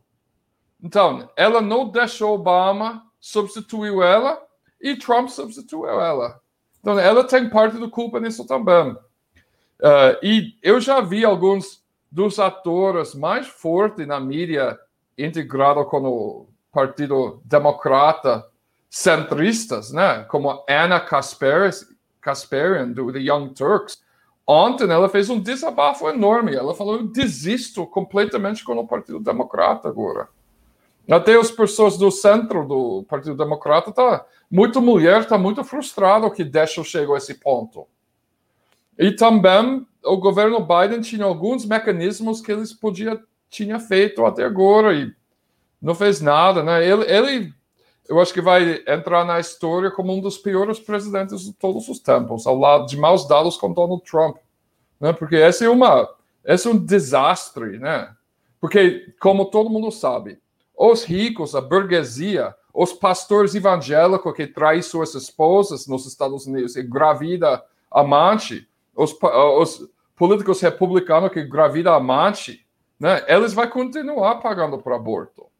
Quem, vai, quem não vai conseguir fazer aborto apenas os pobres e não tem nem um político de creche direito nos Estados Unidos para o mais solteiro trabalhar. Né? A situação é, um, é, mais um sinal da queda, da decadência do, do Império estadunidense, que eu sei que tem muitos companheiros companheiros que criam que essa guerra na Ucrânia vai acelerar a queda do Império estadunidense eu espero que é um resultado do, do conflito isso. Eu só queria para isso acontecer sem 8 milhões de refugiados e, e, fome na África e várias partes do mundo por causa da interrupção do fornecimento do trigo. Tá? Esse foi um desabafo. Misturei alguns assuntos, mas espero que tinha alguma coerência.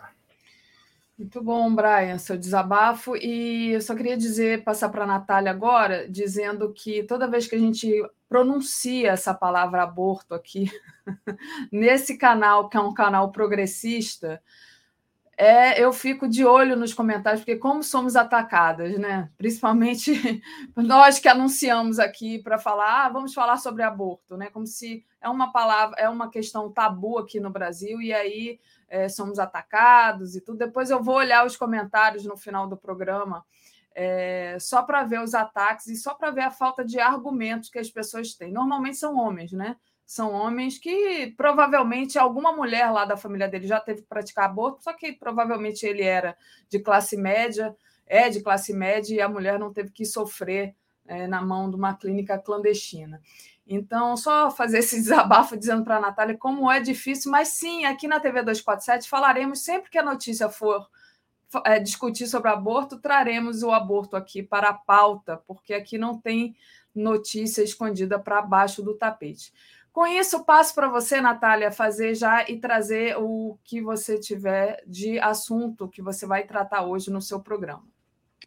É, em relação a isso, eu queria só trazer que a Organização Mundial da Saúde se, se, mostrou preocupada com a situação nos Estados Unidos, dizendo que aborto é uma questão de saúde pública, e eu quero adicionar isso dizendo que aborto também é uma questão de classe, né? Porque é, além disso, né, das mulheres de classe média, das mulheres ricas terem acesso, a gente tem que lembrar que nos Estados Unidos as mulheres da classe trabalhadora não tem acesso a pílulas contracepcionais, é, é, contraceptivas, perdão, fácil, é, não tem acesso a outros métodos, né? Por isso que a gente, quando a gente está falando de direitos reprodutivos, é, é a gente não está falando somente sobre aborto, a gente está falando também de várias outras coisas, né? De educação sexual, de camisinhas, de pílula, de DIU, de um monte de coisa, né? Ou até mesmo, né? De, de procedimentos é, é, é médicos para você não poder mais engravidar, né? No caso, né, uma laqueadura, né? Como é super burocrático você conseguir uma, no caso, uma esterectomia, para muitas pessoas até que precisam,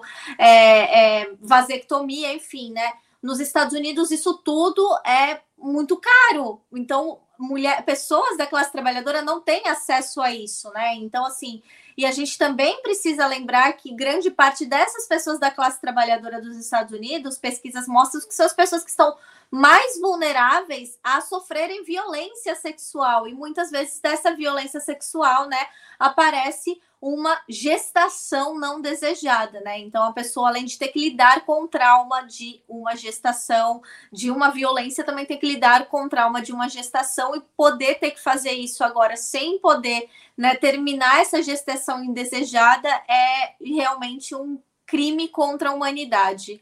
É, e agora, em relação ao meu programa, Daphne, é, hoje a gente vai falar veias abertas, né? Sangrando no Brasil. Eu tarei Isa Tapuia, né? Que é suplente vereadora né, do, do PT lá em Santarém indígena, especialista em é, direitos indígenas, e a gente vai falar sobre a situação, o projeto né, em, em, em curso do genocídio dos povos indígenas no Brasil.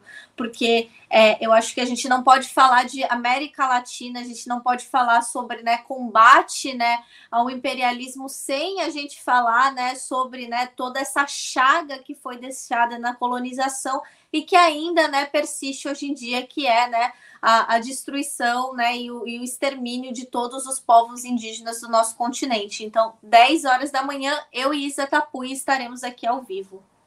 Muito bom, Natália. Não percam. Brian. Ah, só um ponto final sobre esse assunto, eu vou dizer tchau, é que quando eu estava no colégio, durante 1980, começou a crise de AIDS uma diferença dos Estados Unidos para o Brasil. No Brasil, tem distribuição de preservativo em todo lugar. No Rio de Janeiro, você pode pegar até na estação de metrô, em frente da, uh, perto das escolas. O Ronald Reagan emitiu uma, fez um ordem uh, executivo proibindo qualquer professor do ensino público, onde estudam os mais pobres, uh, nos Estados Unidos mencionar a palavra preservativa, preservativo dentro da sala de aula. É uma das razões porque quatro vezes mais pessoas morreram de AIDS nos Estados Unidos do que Brasil. Então, né, é, é um país que nem distribui preservativo grátis para pobres, agora uh, impedindo o direito de terminação de uma gravidez indesejável. Muito bom, Brian. Isso aí. Deixa eu, antes de é, agradecer vocês aqui pela última vez, só ler o comentário do Luiz Alberto Hussein, que aborto, aborto é uma decisão pessoal e não do Estado. O Estado tem o dever de oferecer os melhores meios para que esta decisão seja apoiada. Fátima Joquins, é, se um homem parisse, o aborto já estaria permitido na Bíblia, com certeza. Júnior Laje de Coguerra, Meu Corpo, Minhas Regras. Fernando Castro, a direita tem veículos de massa, a esquerda pode fazer um trabalho conversando via redes sociais sendo simpáticos, tipo Sócrates. Bozo fez isso. Li Oliveira, cooptações sucessivas em todos os campos e regiões. Fernando Castro, pô, Natália, as pessoas erram, deixa eu fazer campanha. Ai, falando do Marcelo, né? É, a Natália foi lá, não, ela foi simpática, ela só lembrou o cara, deixa, deixa ela. Luiz Alberto. E não fui a única, só para falar, tinha é. mais gente antes. Que não, não foi por minha causa que ele apagou, viu, gente? Não, não, não, não puxei um, uma corrente de ódio para ele, pelo amor de Deus. Luiz Alberto Hussein, que Daphne, o que você esperava de um ídolo criado pela Globo? Consciência política de um ídolo. De um ídolo. Aí está aqui uma palavra que não, não, não, consegui entender, mas tudo bem, obrigada. É isso, não é. Eu só esperava que ele fosse de esquerda, que ele não abandonasse a origem de classe dele. Era só isso que eu esperava, mas tudo bem. Gente, muito obrigada uh, pela participação de vocês aqui. Hoje o David teve um problema, não pôde participar. Infelizmente, a gente tinha uma pauta forte aí para falar da Petrobras e dos lucros é, estratosféricos da empresa. Vou, vou trazer a Tereza aqui. Obrigada, Brian. Obrigada, Natália. Beijão, boa sexta para vocês. Valeu. Comentário de Tereza Cruvinel. Bom dia, Tereza. Bom dia, Daphne Comunidade. Bom dia. O Fernando dia Castro ainda. Preocupante, não muito bom. Estou achando preocupante. É, né?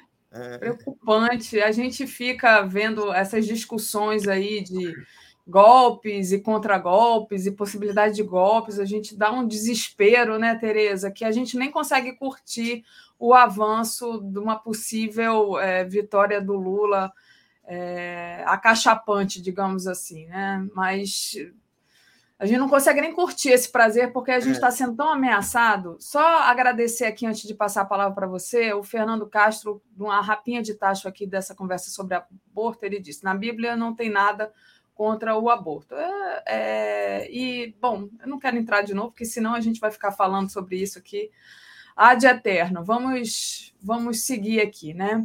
É, sobre isso, né, Tereza? Tem o Bolsonaro que não dá um descanso, né, Tereza? Não dá um descanso para a gente. A gente diz assim, não, hoje é sexta, eu não quero falar sobre Bolsonaro, mas não tem jeito, né? Ele dá, ele está aí o tempo todo atiçando a, a, essa, essa questão golpista, se mantendo aí na, na pautando, digamos, a mídia, né? falando do processo eleitoral. Ontem ele anunciou num, na live em rede e na rede social que as Forças Armadas não serão espectadoras do processo eleitoral apenas, né? É, e que o PL vai contratar uma empresa de auditoria para auditar a eleição. E aí ele diz que quer garantir a eleição do Lula. Já está sabendo que o Lula vai ganhar. Mas, assim, é, ele já desconfia né, de tudo é, antes até de perder, né? Já sabe que vai perder e já está anunciando aí o que, que vai fazer, né, Tereza? Pois é, como disse você, não dá para festejar, não dá para se alegrar, porque para que haja a vitória do Lula é preciso que haja a eleição, né? É, então, a, a nosso, nosso maior desafio nesse momento, é garantir a realização da eleição de forma normal, correta, limpa, transparente e inquestionável. Né? E, neste momento, a incerteza sobre a eleição brasileira já não existe só no Brasil, já existe até lá fora. Depois a gente comenta essas conexões aí com os Estados Unidos, é, o que houve lá de manifestação, etc. Vamos ficar aqui. Para mim, neste momento, estamos assistindo a é, partida, estamos no ponto de partida para a tentativa de golpear as eleições do Bolsonaro com os militares. Né?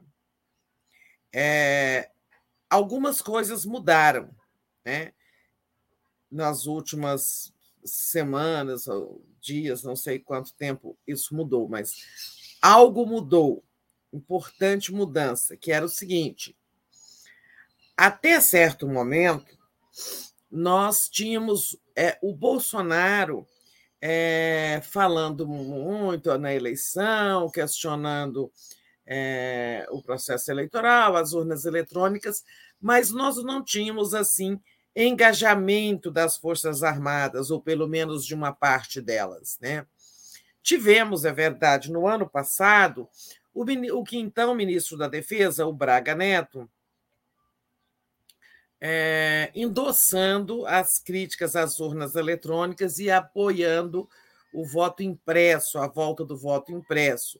Chegou a dizer, a mandar um recado para o Arthur Lira, que ou haveria voto impresso ou não haveria eleição. Depois desmentiu, não era bem isso, foi chamado para explicar isso lá na Câmara, fez a defesa do voto impresso, mas a Câmara votou a matéria, um projeto que havia sobre voto impresso, derrotou e, rest, e, né, e deixou claro que nós vamos fazer eleições com urna eletrônica. Né? O Bolsonaro cooptou o Braga Neto, que sempre foi aliado dele, é, cooptou mais ainda, digamos, as Forças Armadas, quando ele fez o movimento, agora em abril, quando todos aqueles que precisavam disputar a, a, as eleições, planejavam disputar as eleições, tinham que deixar os postos no executivo, o que ele fez? Ele convidou o Braga Neto, ministro da Defesa, para ser seu vice, e com isso o Braga Neto né, precisou é, deixar o cargo de ministro da Defesa, junto com outros ministros, em, em 2 de abril, né? É, virou assessor lá no Palácio do Planalto, e o comandante do Exército, general Paulo César, é, foi nomeado ministro da Defesa. Esse foi um movimento importante do Bolsonaro, ao qual nós não prestamos muita atenção, assim, das consequências que também ninguém adivinha. Né? Ele não formalizou ainda o, o, o Braga Neto como vice, mas na medida em que o Braga Neto deixou o cargo de ministro da Defesa naquele prazo da desincompatibilização de candidatos, ficou claro que ele, salvo algum problema, será o vice do Bolsonaro. E o general Paulo Sérgio, comandante do Exército, que foi deslocado para o Ministério da Defesa, olha, vamos recordar, ele era tido até então como um, comandante, um general relativamente independente do Bolsonaro.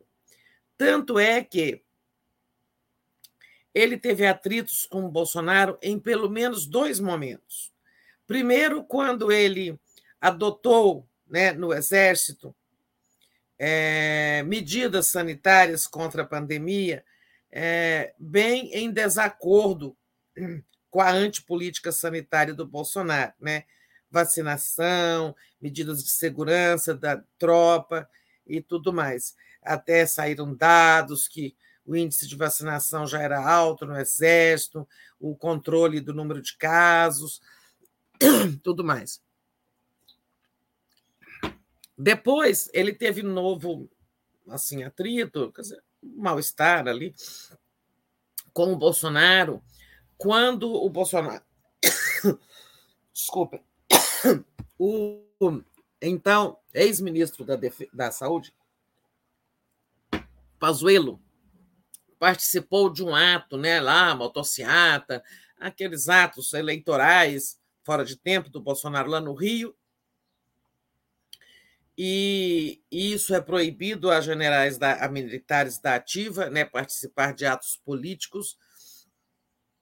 Então, houve ali tentativa de abrir um processo contra o, o, o general Pazuello e o, o, ministro, o, comandante do Exército chegou a, a colocar o assunto em pauta e tal, e foi desautorizado pelo Bolsonaro, que não queria nenhuma medida punitiva contra o Pazuello, e nada aconteceu. Né?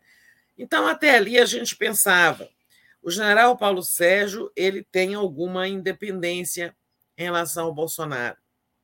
Mas, nas últimas semanas, ele deu seguidos sinais de que se compôs com o Bolsonaro nessa questão de enfrentar as urnas eletrônicas, desacreditar o processo eleitoral. Lembramos que foi ele que assinou uma nota dura recentemente, há duas semanas, contra o ministro Roberto Barroso, do presidente do TSE, ex-presidente do TSE, ministro do Supremo, por ter dito que, infelizmente, as Forças Armadas vêm sendo orientadas a desacreditar o processo eleitoral. Né? Ou seja, o Barroso não disse nenhuma mentira e ele soltou uma nota dura dizendo que isso era uma ofensa, que ele não apresentou provas, que não tem ninguém orientando Forças Armadas, tal e tal. Atrito, né? E tal. É... Ele foi ao Supremo, visitou o Fux, foi ao Senado, visitou o presidente Pacheco, e nessas, nessas, nessas encontros disse que as Forças Armadas têm é, compromisso com, as, com a democracia e que elas vão contribuir para que tenhamos um processo eleitoral seguro, transparente, etc, etc. Bom, a gente não sabe como é que elas. Ele não disse como é que iriam contribuir, mas a gente imagina garantir a ordem onde tiver desordem, contribuir com o transporte de urnas para aqueles lugares ermos da Amazônia. Né? Enfim. Mas ontem as coisas, é, o caldo entornou, porque houve uma. Né, nas últimas 48 horas, houve uma série de eventos mostrando que nós estamos assistindo à partida para uma ação golpista contra as eleições que esperamos seja abortada, né? mas é isso que eles estão fazendo, jogando em sintonia. Né? O que foi? Né? Olha, lá, no, lá na Comissão de Transparência Eleitoral do Supremo, né? lá é, participa como representante das Forças Armadas o general Eber, né? Eber Machado, né? É, e o que, que houve?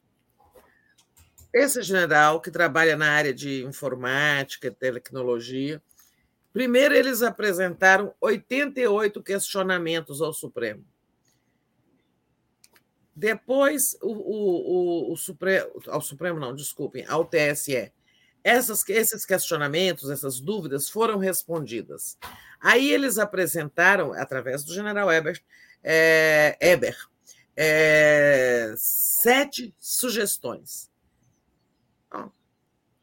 Estão aí as sete sugestões e tal, a gente soube disso. Pois bem, é, ontem é, o, o ministro Braga Neto, o ministro Paulo Sérgio, da Defesa, uhum. encaminhou um ofício ao presidente do TSE, Luiz Faquim, pedindo que, é, diante da impossibilidade de um encontro presencial que ele teria pedido com Faquim, não teria sido atendido, ele estava mandando ofício requerendo que o TSE divulgue em seus sites e, em suma, comunicados, espaços de comunicação, as sete sugestões para a eleição apresentadas pelas Forças Armadas através do general que as representa na Comissão de Transparência Eleitoral, ao CTE. É, o TSE divulgou o ofício, né? É, e diz ele no ofício que essas sugestões dos militares estão sendo muito cobradas por jornalistas, por parlamentares, pela população em geral, despertam grande interesse mas que, como a CTE tem um pacto de sigilo sobre o que é discutido dentro dela, essa Comissão de Transparência Eleitoral, eles não iam divulgar, mas estavam pedindo que o TSE divulgasse. Ou seja, aplicando uma saia justa no TSE, dizendo: nós fizemos sugestões, vocês não divulgaram, mas o povo quer saber. Há pessoas que querem saber o que é que nós sugerimos. E o que é que eles sugeriram? É, essa é a pergunta. Que sugestões são essas? A sugestão, entre elas, a mais importante, o que importa, É aquilo que na semana passada o Bolsonaro mencionou: a apuração paralela dos, da contagem de votos pelas Forças Armadas. O Bolsonaro defendeu isso na semana passada e espantou as instituições. Né? Espantou todo mundo, porque isso já é golpear a instituição, já é uma intervenção. Levantar suspeita. Né? É uma intervenção, é uma suspeita e é uma intervenção na autoridade da justiça uhum. eleitoral. Bom, mas aí teve mais. Então, ó, as operações casadas, né? O Bolsonaro falou em apuração paralela e ele vai lá e cobra que o TSE divulgue as sugestões. Mas jogando ainda mais em sintonia, de noite o Bolsonaro sai-se com essas, né? Que as Forças Armadas não serão espectadoras passivas do processo eleitoral que elas foram chamadas a participar quando um representante foi convidado a participar da Comissão de Transparência Eleitoral. Quando ele diz isso, que elas não terão papel passivo, ele está dizendo: nós queremos a participação delas na contagem dos votos. Aí falou aquela bobajada. Eu quero ganhar, garantir a eleição do senhor Lula. As pesquisas não dizem que ele tem 40% dos votos e que eu serei derrotado, então eu quero garantir a eleição dele. Né? Isso é xiste. Né? É, o importante é que o que está em marcha é uma operação para garantir a contagem ou a participação em contagem de votos pelas Forças Armadas. E aí vocês falam assim: o que, é que vai acontecer? É, o que, que tem elas contarem? Tem uma gravidade enorme, né? porque aí vai haver discrepância. Né? Se houver discrepância, as Forças Armadas dizem é, que o Bolsonaro teve tantos votos é, e, e, o TSE diz que não, ou o Lula, ou vice-versa. Ou seja, se há uma discrepância e fala assim: ó, esse processo está viciado, vamos anular essa eleição. Ou seja, eles não querem é que Lula tome posse, porque eles sabem que Lula vai ganhar. Né? Então, tudo isso é para que não haja vitória e posse do Lula. Ou seja, eles estão querendo, é, atentando, querendo subtrair a soberania popular. Né? Estão procurando um jeito de sabotar a vontade do povo. Né? Isso é a antessala do golpe. É muito grave o momento. Tá? É preciso abortar isso. Não sei como. Tereza, enquanto você falava, eu sei que a gente ainda tem para falar sobre essa questão de golpe, Temos de muito, interferência. O momento é grave. É. É, é, é, saiu uma nova pesquisa. Opa! É porque o Léo estava fazendo o upload aqui do, no, dos slides na nossa, na nossa transmissão. Ele estava aqui nos bastidores, ele acabou botando aqui no ar, mas quando ele saiu, saiu também. Mas eu acho que eu consigo. Então, saiu a nova pesquisa IPESP, e ele colocou aqui os slides, eu já mostro, mas o ponto é, mais forte para a gente falar aqui é que o Lula já está 20 pontos à frente no segundo turno. Deixa eu. Depois a gente continua falando dessa questão do, do golpe da interferência dos Estados Unidos, né? Que você quer falar. Mas deixa eu colocar aqui, ver se eu consigo. Ai, meu Deus. Acho que é. Será que é esse? O Léo botou aqui, só que quando ele saiu, saiu de novo. A pesquisa IPESP? É, a pesquisa IPESP. Deixa eu. Daqui a pouco eu vou pedir para ele voltar, porque quando ele, ele já tinha. Você estava falando, apareceu uma janela grande aqui compartilhada, né? Era ele, mas aí quando ele saiu, desapareceu aqui. É, e eu já trago essa pesquisa IPESP muito importante, o Lula 20 pontos na frente. Enquanto eu vou resolvendo isso, Queria que você já entrasse nessa questão, então, para a gente continuar, justamente é, do. Tá, vamos continuar no assunto, né? É, Enquanto você consegue aí. Porque tem 20 pontos na frente, ótimo, maravilha, é, mas é preciso é, garantir a eleição, né? Então, acho que essas, essa pesquisa aí está dizendo Gilberto Cruvinel, que tem chance até. Não, ele não está falando dela, ele está dizendo de uma análise aí de pessoas que pode, é, de, de que ele pode até ganhar no primeiro turno. Bom, quanto mais chance de vitória do Lula, mais é o esperneio deles, né? E tal. É, as questões com os Estados Unidos. Eu não considero uma interferência, né? assim, que houve tentativa de interferência no sentido ingerência, como tantas outras que os Estados Unidos já fizeram, inclusive apoiando o golpe de 64, apoiando decisivamente, né, assim, é, decisivamente não é bem a palavra, eles participaram do golpe, né? E se fosse preciso, teriam até uma frota para entrar aqui, para ancorar no nosso litoral. Pois é, mas neste caso, tudo isso já aconteceu, já invadiram outras nações, tudo isso todo mundo sabe. É, nesse caso específico, né, é, primeiro, vazou pela Reuters, agência Reuters, a informação de que no encontro que teve aqui, aqui, aqui representantes da CIA tiveram com representantes do governo, não com Bolsonaro, mas com representantes do governo, teriam dito que o Biden ou, assim, recomenda, ou eles recomendam, que o Bolsonaro parasse de atacar o sistema eleitoral. Né? É, eu acredito que tenha havido, sim, esta, esta recomendação. Olha, não é bom, sabe, para a democracia, para a imagem do Brasil, esses questionamentos e tal. E não considero que isso seja uma ingerência. Né?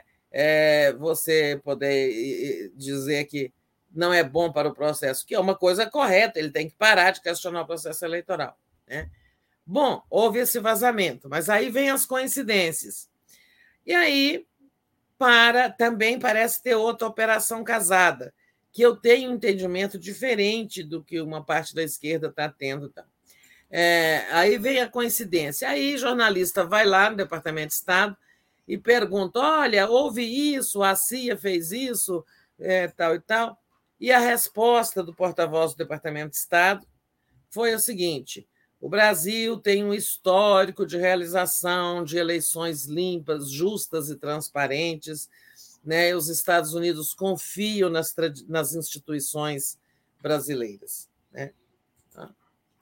E falaram lá outras coisas, sempre nessa linha, acreditam que vamos ter um processo legal e tal e tal. Não vejo que tenha uma interferência. Eu acho que os Estados Unidos têm, né, eles que sabem tudo o que acontece no mundo, sabem da trama que está havendo aqui no Brasil contra as eleições, né? E deram aí uma manifestação, fizeram aí uma manifestação para deixar claro, não apoiaremos isso, né? Resposta do Palácio do Planalto, do general Heleno. Nó, este governo não recebe recado de país nenhum do mundo. Ou seja, o que eu enxergo é um pouco diferente. Os Estados Unidos têm informação de que há em gestação uma operação anti-eleição aqui no Brasil e deixaram claro o seu não apoio. Né? Eu vejo assim. Posso até estar errado. E é assim: golpes de Estado na América Latina sempre contaram com apoio americano, né? quase sempre, pelo menos. Né? E está parecendo que, se Bolsonaro quer um golpe, não terá apoio americano. Exatamente. Conseguiu aí? É, não, tô, eu tô. Eu pedi para o Léo me mandar, porque ele fez aqui o download dentro do, do StreamYard, só que quando ele saiu, ele fez no computador dele, aí saiu também. Mas eu já vou trazer aqui de qualquer forma. Eu até compartilhei a matéria que você falava, né, do, da fala do Ned Price, né, enquanto você falava. E agora, Tereza, antes de continuar com você aqui na nossa pauta, e daqui a pouco eu trago essa pesquisa IPESP, é, queria agradecer ao Gilberto Cruvinel, que é, pergunta: Tereza, hoje cedo na Fórum, Mar Marcos Coimbra mostrou que é cada vez maior a chance de Lula vencer no primeiro turno. Em votos válidos, ele já tem 51%. Então, daqui a pouco, Gilberto, a gente traz a pesquisa IPESP. O Daniel Miage pergunta: cadê a Sinara? Então, gente, a Sinara ela tá, ela vai se dedicar, está precisando se dedicar a para escrever mais no site dela, no Socialista Morena. Então, a Sinara tá, vai ficar ausente aqui é, do Bom Dia, mas é porque ela está se tá ocupada lá no Socialista Morena.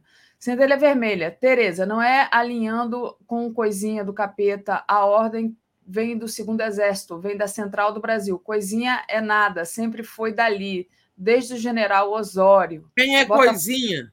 Coisinha é o capitão, que o pessoal está dando apelidos para não chamarmos ele pelo nome, para não dar força para ele no, nas redes.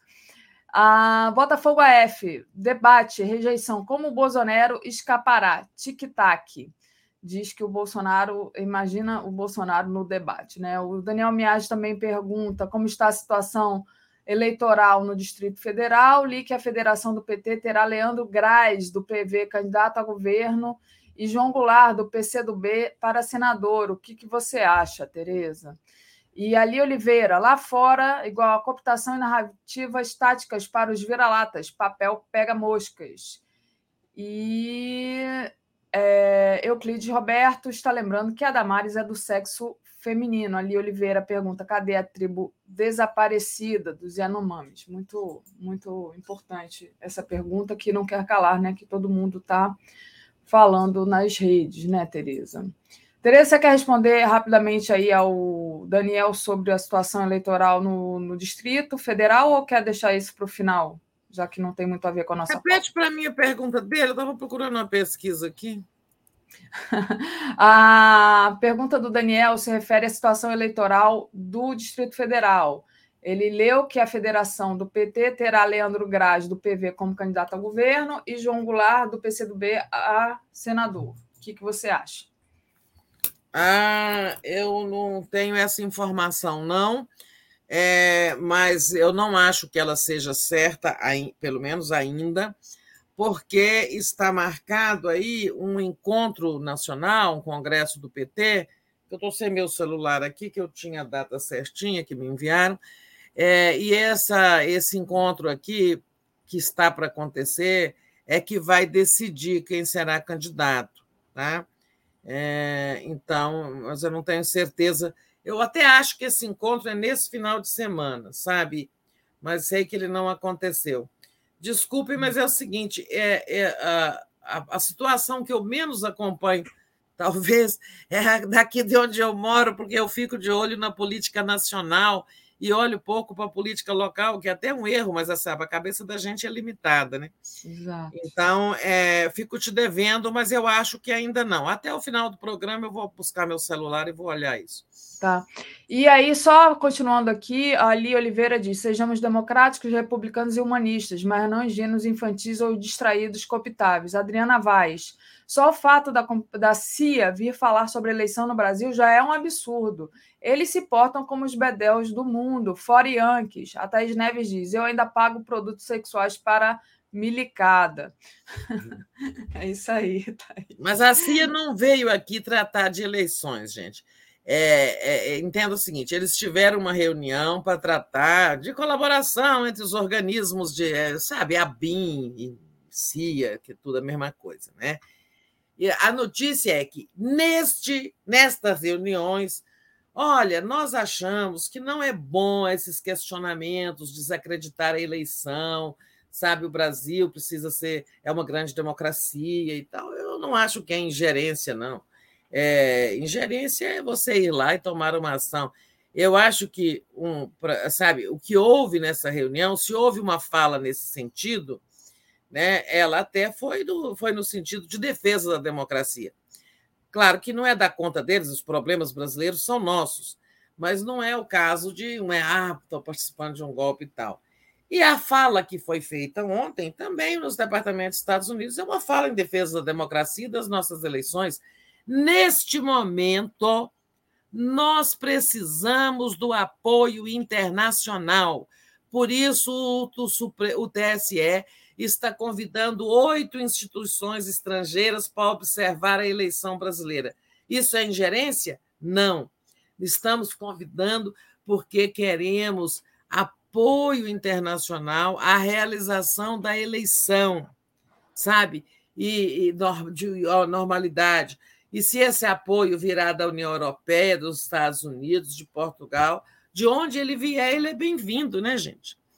É, eu quero dizer o seguinte, Daphne, eu entrei aqui no site da, da IPESP, né, do IPESP, a pesquisa deles, realizadas na segunda quinzena de abril, eu não sei se é essa. Não, é... eu, eu, entrei também eu acho que não é essa. É, a gente já é vai receber. Essa aqui. tem no segundo turno o Bolsonaro com 34 e o Lula com 54. Ou seja, o Lula com 20 pontos de diferença. Uhum. Né? Então, é. é. talvez seja essa que está sendo talvez divulgada atrás. É, né? Mas deixa eu, eu, ter certeza, a gente já fala do, sobre a pesquisa, porque foi o que aconteceu foi o seguinte: o Léo achou que ele, ele fazendo o download, quando ele saísse, ia ficar aqui para eu abrir o slide para a gente comentar. Acabou que, quando ele saiu, ele levou junto com ele o slide. E ele está gravando o boletim agora. Então, daqui a pouquinho, daqui a 10 tá minutinhos, certo. eu trago essa pesquisa IPESP para a gente comentar. Ah, o Kaique Butler diz: ah, o Covid vai contratar a primeira auditoria para as eleições. Ah, sim, muito bem Kaique. lembrado, desculpe. E ele anunciou realmente nessa operação casada que ele fez ontem com o general Paulo Sérgio, também a contratação dessa auditoria, que ele não, o PL, partido dele, vai contratar uma auditoria independente para auditar o resultado eleitoral. Né? É, não sei é, se isso, como é que isso pode acontecer. É, eu acho que a, auditor, a, auditor, a auditagem de uma eleição só acontece depois da eleição, né? Porque, se eu não estou enganada, é, o, o PSDB quando Aécio perdeu para Dilma e não aceitou, é, fez uma, pediu uma auditoria independente, né? É, mas isso é depois da eleição. Né? Eu não sei aonde que o Bolsonaro quer chegar. O que ele quer é tumultuar, gente, e arranjar um jeito de essa eleição ser melada, ser adiada, de Lula não, tomar, não ganhar nem tomar posse, ou ganhar e não tomar posse. Né? É. Ô, ô, Tereza, não é não, porque agora a, a, pesquisa, né? Voltando a falar da pesquisa, porque essa pesquisa foi a partir do dia 2 de maio.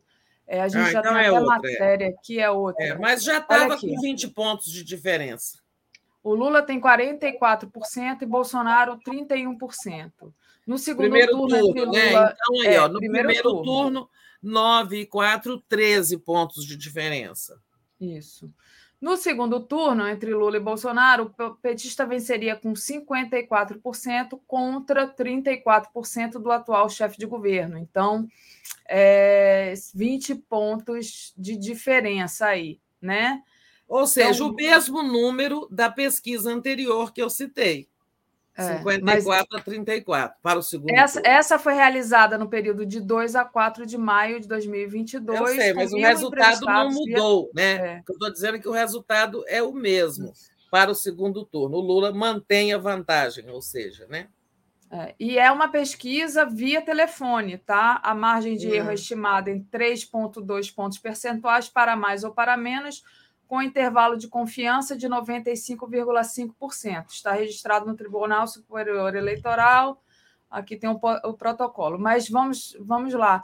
É, então, é, no primeiro turno, né, 44 é, do Lula liderando, 13 pontos atrás o Jair Bolsonaro com 31%. Ciro Gomes, 8%, João Dória, 3% e André Janones, 2%. Simone Tebet e Felipe Dávila aparecem empatados com 1%. É, não vai votar em ninguém, ou vai votar branco, nulo, não sei o quê, são 8%, e dois não souberam responder, Tereza. É. você vê que o cenário se mantém, né? A vantagem do Lula é sólida e, e ela teve pouca variação nessa pesquisa, nessa série, né, do final de abril para cá. Ou seja, não teve nada de nada do que o Bolsonaro fez o ajudou, e apesar de todas as picuinhas da mídia contra o Lula, nada o prejudicou. Né? É. Exatamente, nada o prejudicou. Agora quero ver pesquisa depois da capa da Time, né? Se vai influenciar alguma coisa, porque essa capa da Time incomodou tanto a direita, né, Tereza? Eu acho que, não sei, você acha que influencia alguma coisa aí na, a impressão Olha, eu acho que o, brasileiro... a influência dessa pesquisa é, é, dessa capa é assim, é, é, ela tem que ser mini, relativizada. Primeiro, uhum. junto ao povo. Né? Pouca gente terá tido notícia disso, é, embora a televisão falou e tal, mas da importância, do significado né, tão importante disso. Né? Então, para o povo mesmo, eu acho que ela, ela não muda, ela muda em relação às elites, né? a percepção é. do Lula pelas elites. Né? Elas é que sabem o que é isso, né? uma capa de uma time é, para um candidato. Eu acho que ela faz bem ao Lula junto às elites, que eu digo assim, os empresários, tem muito hum. empresário recalcitrante, tem uns que estão apoiando o Lula, a maioria está com o Bolsonaro, né? Eu acho que melhora. Agora, é, teve essa exploração absurda da mídia comercial sobre o, a, a, uma das um ponto até, né, que não devia ter tido tanta repercussão, da entrevista da, do Lula à Time, é que, em que ele fala que o Zelensky é tão culpado pela guerra quanto o Putin. Né? E a mídia, nós já comentamos isso aqui ontem, a mídia explorou, deitou e rolou, que o Lula está se igualando ao, a, ao Bolsonaro. É, então, é, isso talvez tenha efeito, mas também, sabe, ah, negócio de Zelensky, e Putin.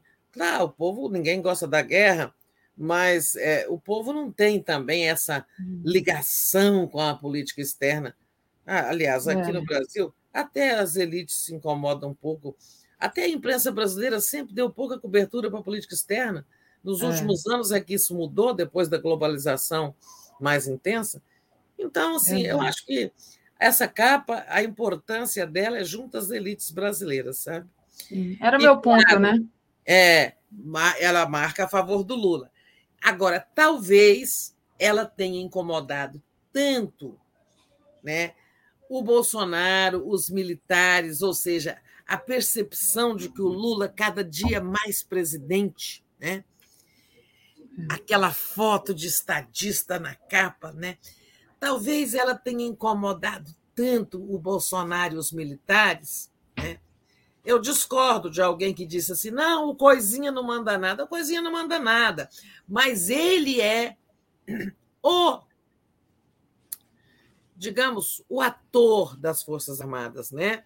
o protagonista. As Forças Armadas não dão mais. Elas, elas que não tinham mais condições de dar golpe para botar general no poder, encontraram esse essa figura, ex-capitão, civil, político, e diz que não é nada disso.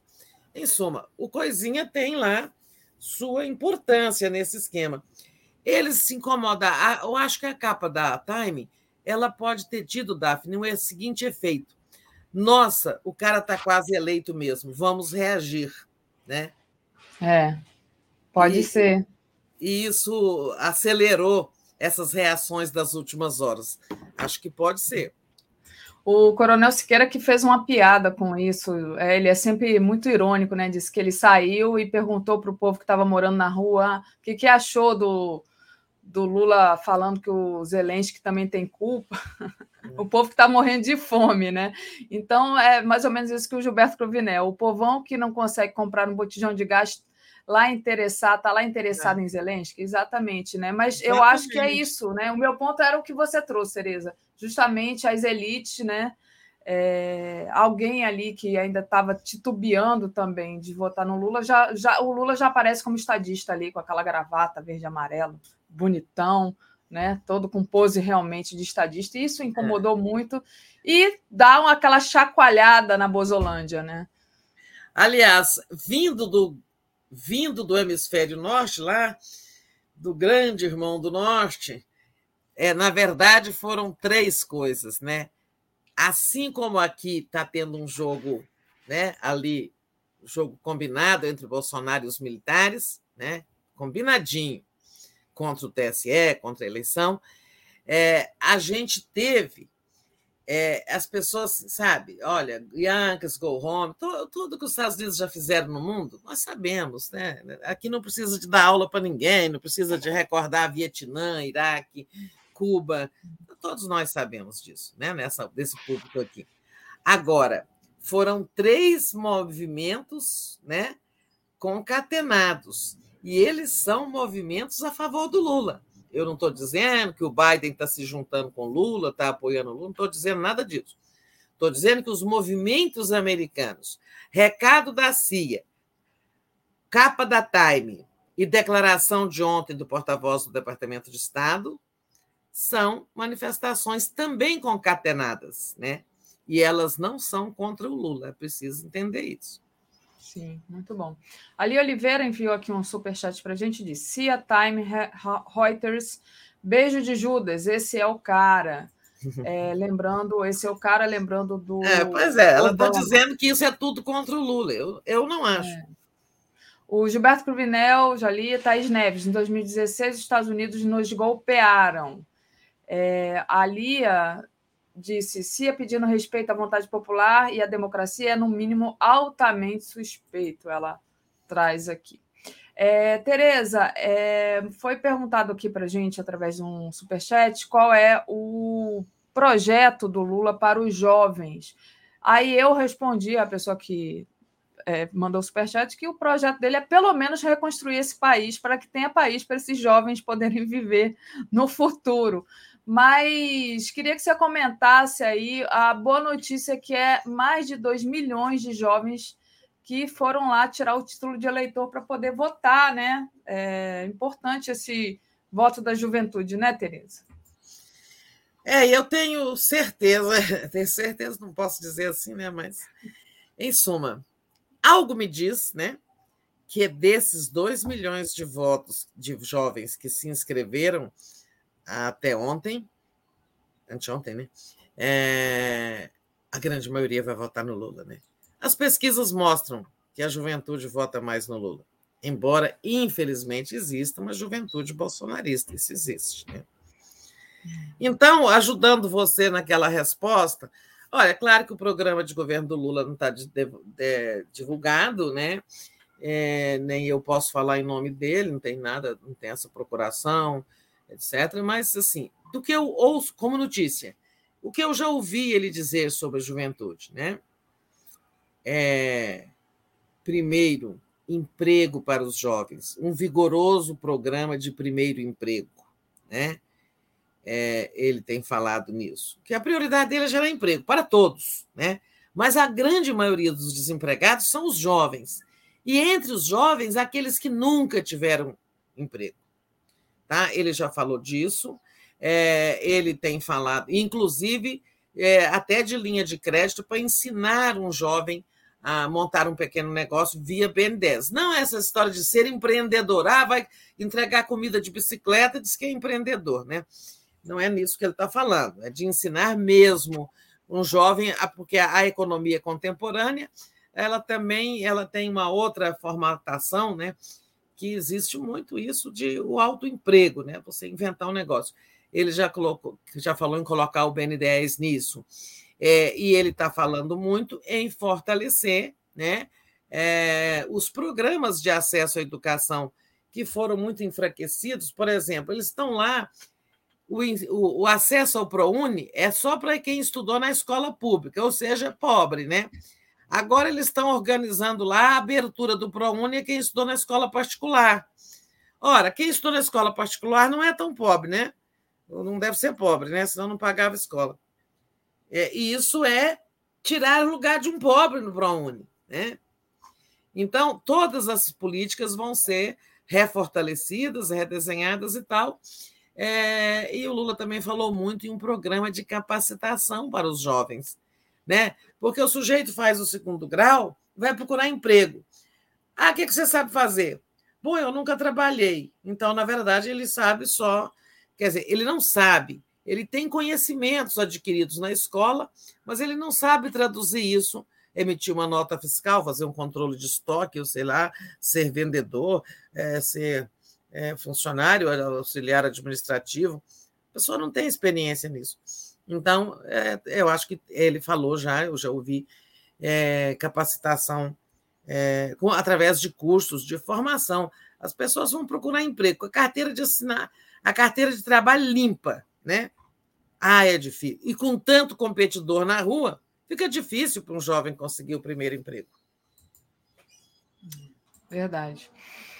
É, Tereza, deixa eu agradecer aqui a nosso internauta já pedindo para deixar o like e compartilhar essa live. Importante também fazer uma assinatura solidária em brasil247.com/apoio. Uh, Fernando Castro, qual a perspectiva de melhora no Congresso Nacional? É, pergunta ele. João Júnior, Tereza, adiciona a esses movimentos do hemisfério norte a resolução da ONU sobre o lawfare e a perseguição de Lula pelo juiz ladrão e a farsa a jato. Verdade, né? Muito bem, é verdade. Muito bem lembrado. Muito bom, tá vendo? A gente aqui ainda é ajudado pelos internautas. Então, ó, você vê, tudo são movimentos pró-Lula, né? São movimentos que ajudam o Lula. É, exatamente. Tereza, eu estou aqui agora com a, a pesquisa IPES, porque o Léo acabou de me enviar. Finalmente ele acabou de fazer, tá? Tem um boletim aí na TV 247 só sobre isso, tá? Então tá aqui o, o PowerPoint, né? Deixa eu rapidamente aqui. Isso aqui é a avaliação do governo Bolsonaro, estava 54%, foi para 52% e agora continua no 52 para quem acha ruim e péssimo. Então, o vermelho é ruim e péssimo. Esse azul aqui, que subiu um pouquinho, é o que acha o governo Bolsonaro ótimo e bom. E uh, o amarelo é o que acha regular, caiu para 16, tá? Caiu não, continuou em 16, não tem novidade, né? Como disse a Tereza, não tem muita novidade. A aprovação ao governo Jair Bolsonaro, né? Estava em 62 na última pesquisa IPESP, agora continua em 62 é, para quem desaprova, né? Para quem aprova, estava em 34, deu uma subidinha de um ponto para 35, e para quem não sabe, estava de 4, agora continua para 3, é, passou para 3. Também não nenhuma diferença. Percepção das notícias sobre o governo Bolsonaro, então, mais desfavoráveis tem 50 pontos aqui, antes estava 51. É, o amarelo, nem favorável, nem desfavorável, foi de 28 para 26 e uh, os mais favoráveis subiu de 13 para 14. Avaliação do Congresso Nacional. O vermelho acha ruim e péssimo, subiu de 48 para 51. O regular, 30, é, 37 para baixou para 35 e o ótimo e bom caiu para 8, estava em 9. De tudo, de tudo, Tereza, é, a gente a, a, coisa mais importante, né? É, é, longuíssimo isso aqui, mas é, a coisa vai lá mais na eleição, que está lá mais na frente. É. é. É, é, a questão da eleição, né? Interesse pela eleição pessoal, intenção de voto.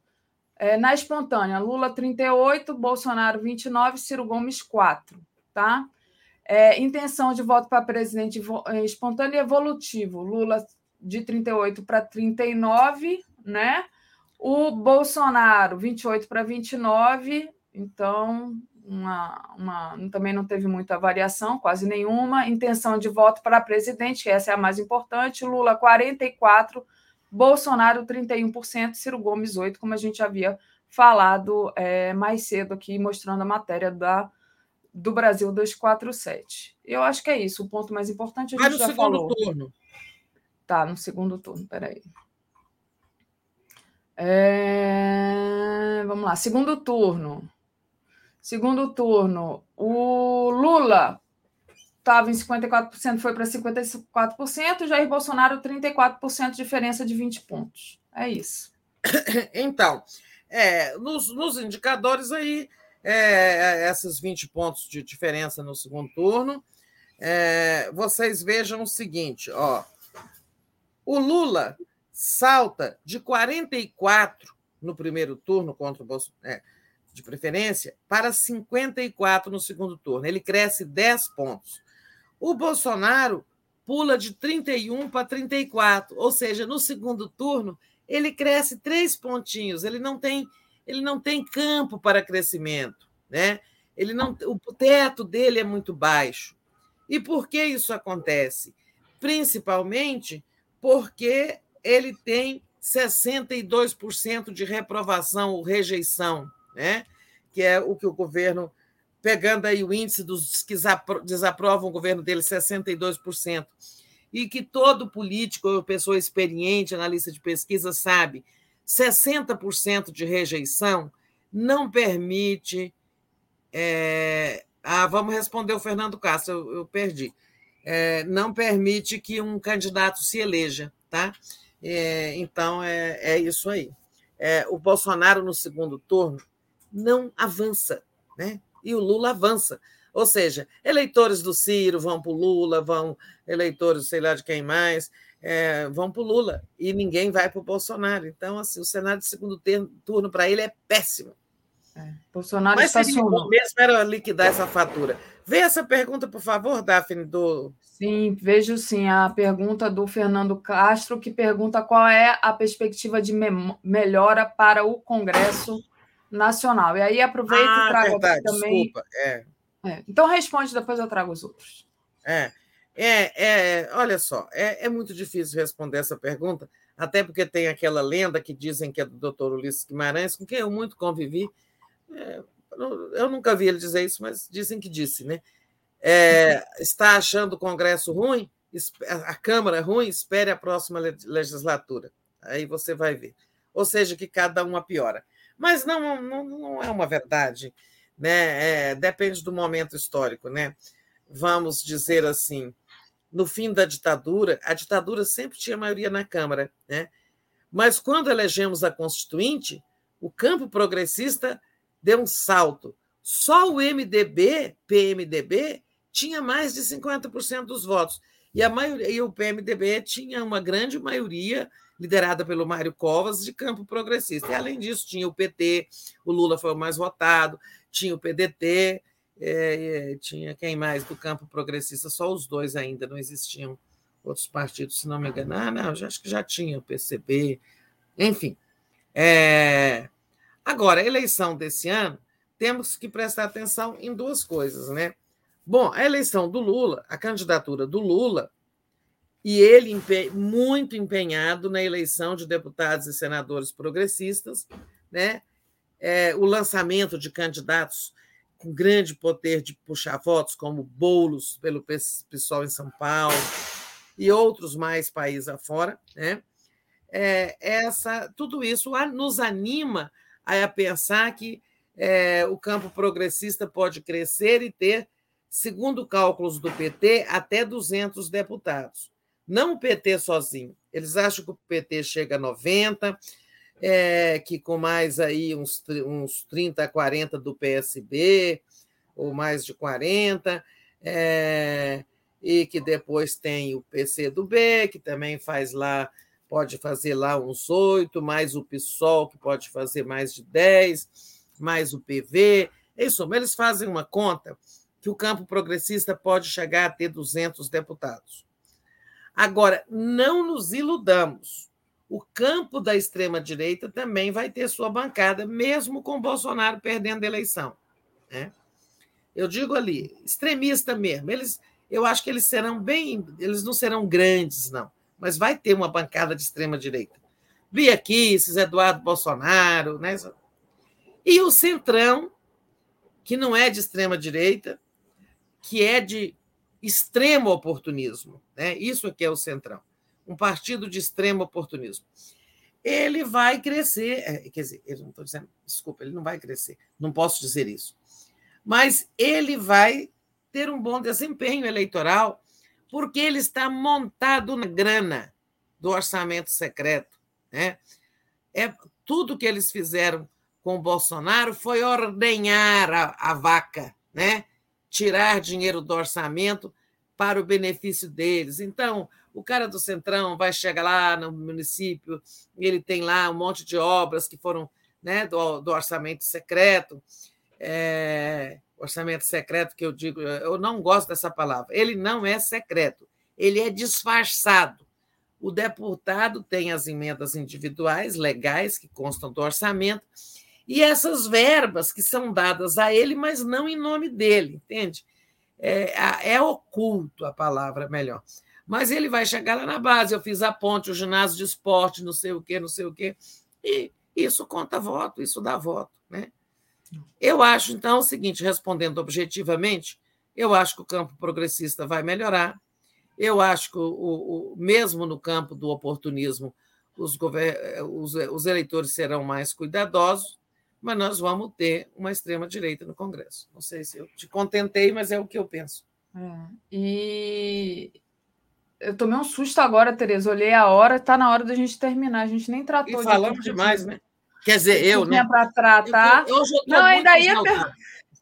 eu ainda ia perguntar se esses 20%, ah, esses 20%, não, esses 20 pontos a mais que o, que o Lula tem na frente do Bolsonaro no segundo turno, se isso também não, não é um bom sinal dizer que ele vai ter um governo mais forte, mesmo sabendo que o Centrão é montado na grana, independe ou não da, da agora governando, né, da popularidade do presidente, o que parece que o que, o que, que governa esses caras é o dinheiro mesmo, mas se isso não é um ponto, era uma coisa que eu queria que você falasse. Não, você tem razão. Quanto mais forte o presidente sai do segundo turno, né? Por exemplo, a vitória do Lula em 2002, né?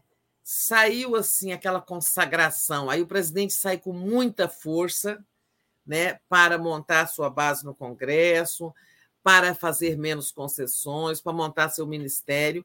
Eu acho que, se tudo correr bem, se nós abortarmos essas coisas que estão aí no ar, o Lula vai sair fortíssimo, respingando legitimidade. Tá? É isso mesmo. Tereza, deixa eu é, só ler aqui a nossa programação de hoje. Então, às 10 horas, agora não percam, veias abertas, SOS e Anomami, os indígenas pedem socorro. Às 11 horas, Giro das 11.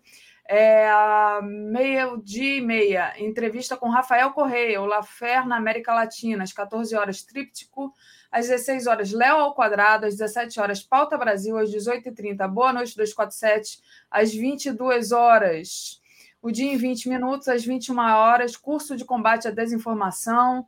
É, o tema hoje é Quem Vigia os Vigias e às 23 horas a live do Conde. Com isso, Tereza, te agradeço demais. Boa sexta e bom final de semana para vocês aí. Valeu. Bom dia das mães no domingo para todas yeah. as mães deste, deste, deste, desta nossa comunidade 247 e para você, Daphne. Obrigada para você também, Tereza. Beijão, valeu. É, eu, infelizmente, vou passar longe do meu filho. Beijo. Eu também. Beijo, tchau.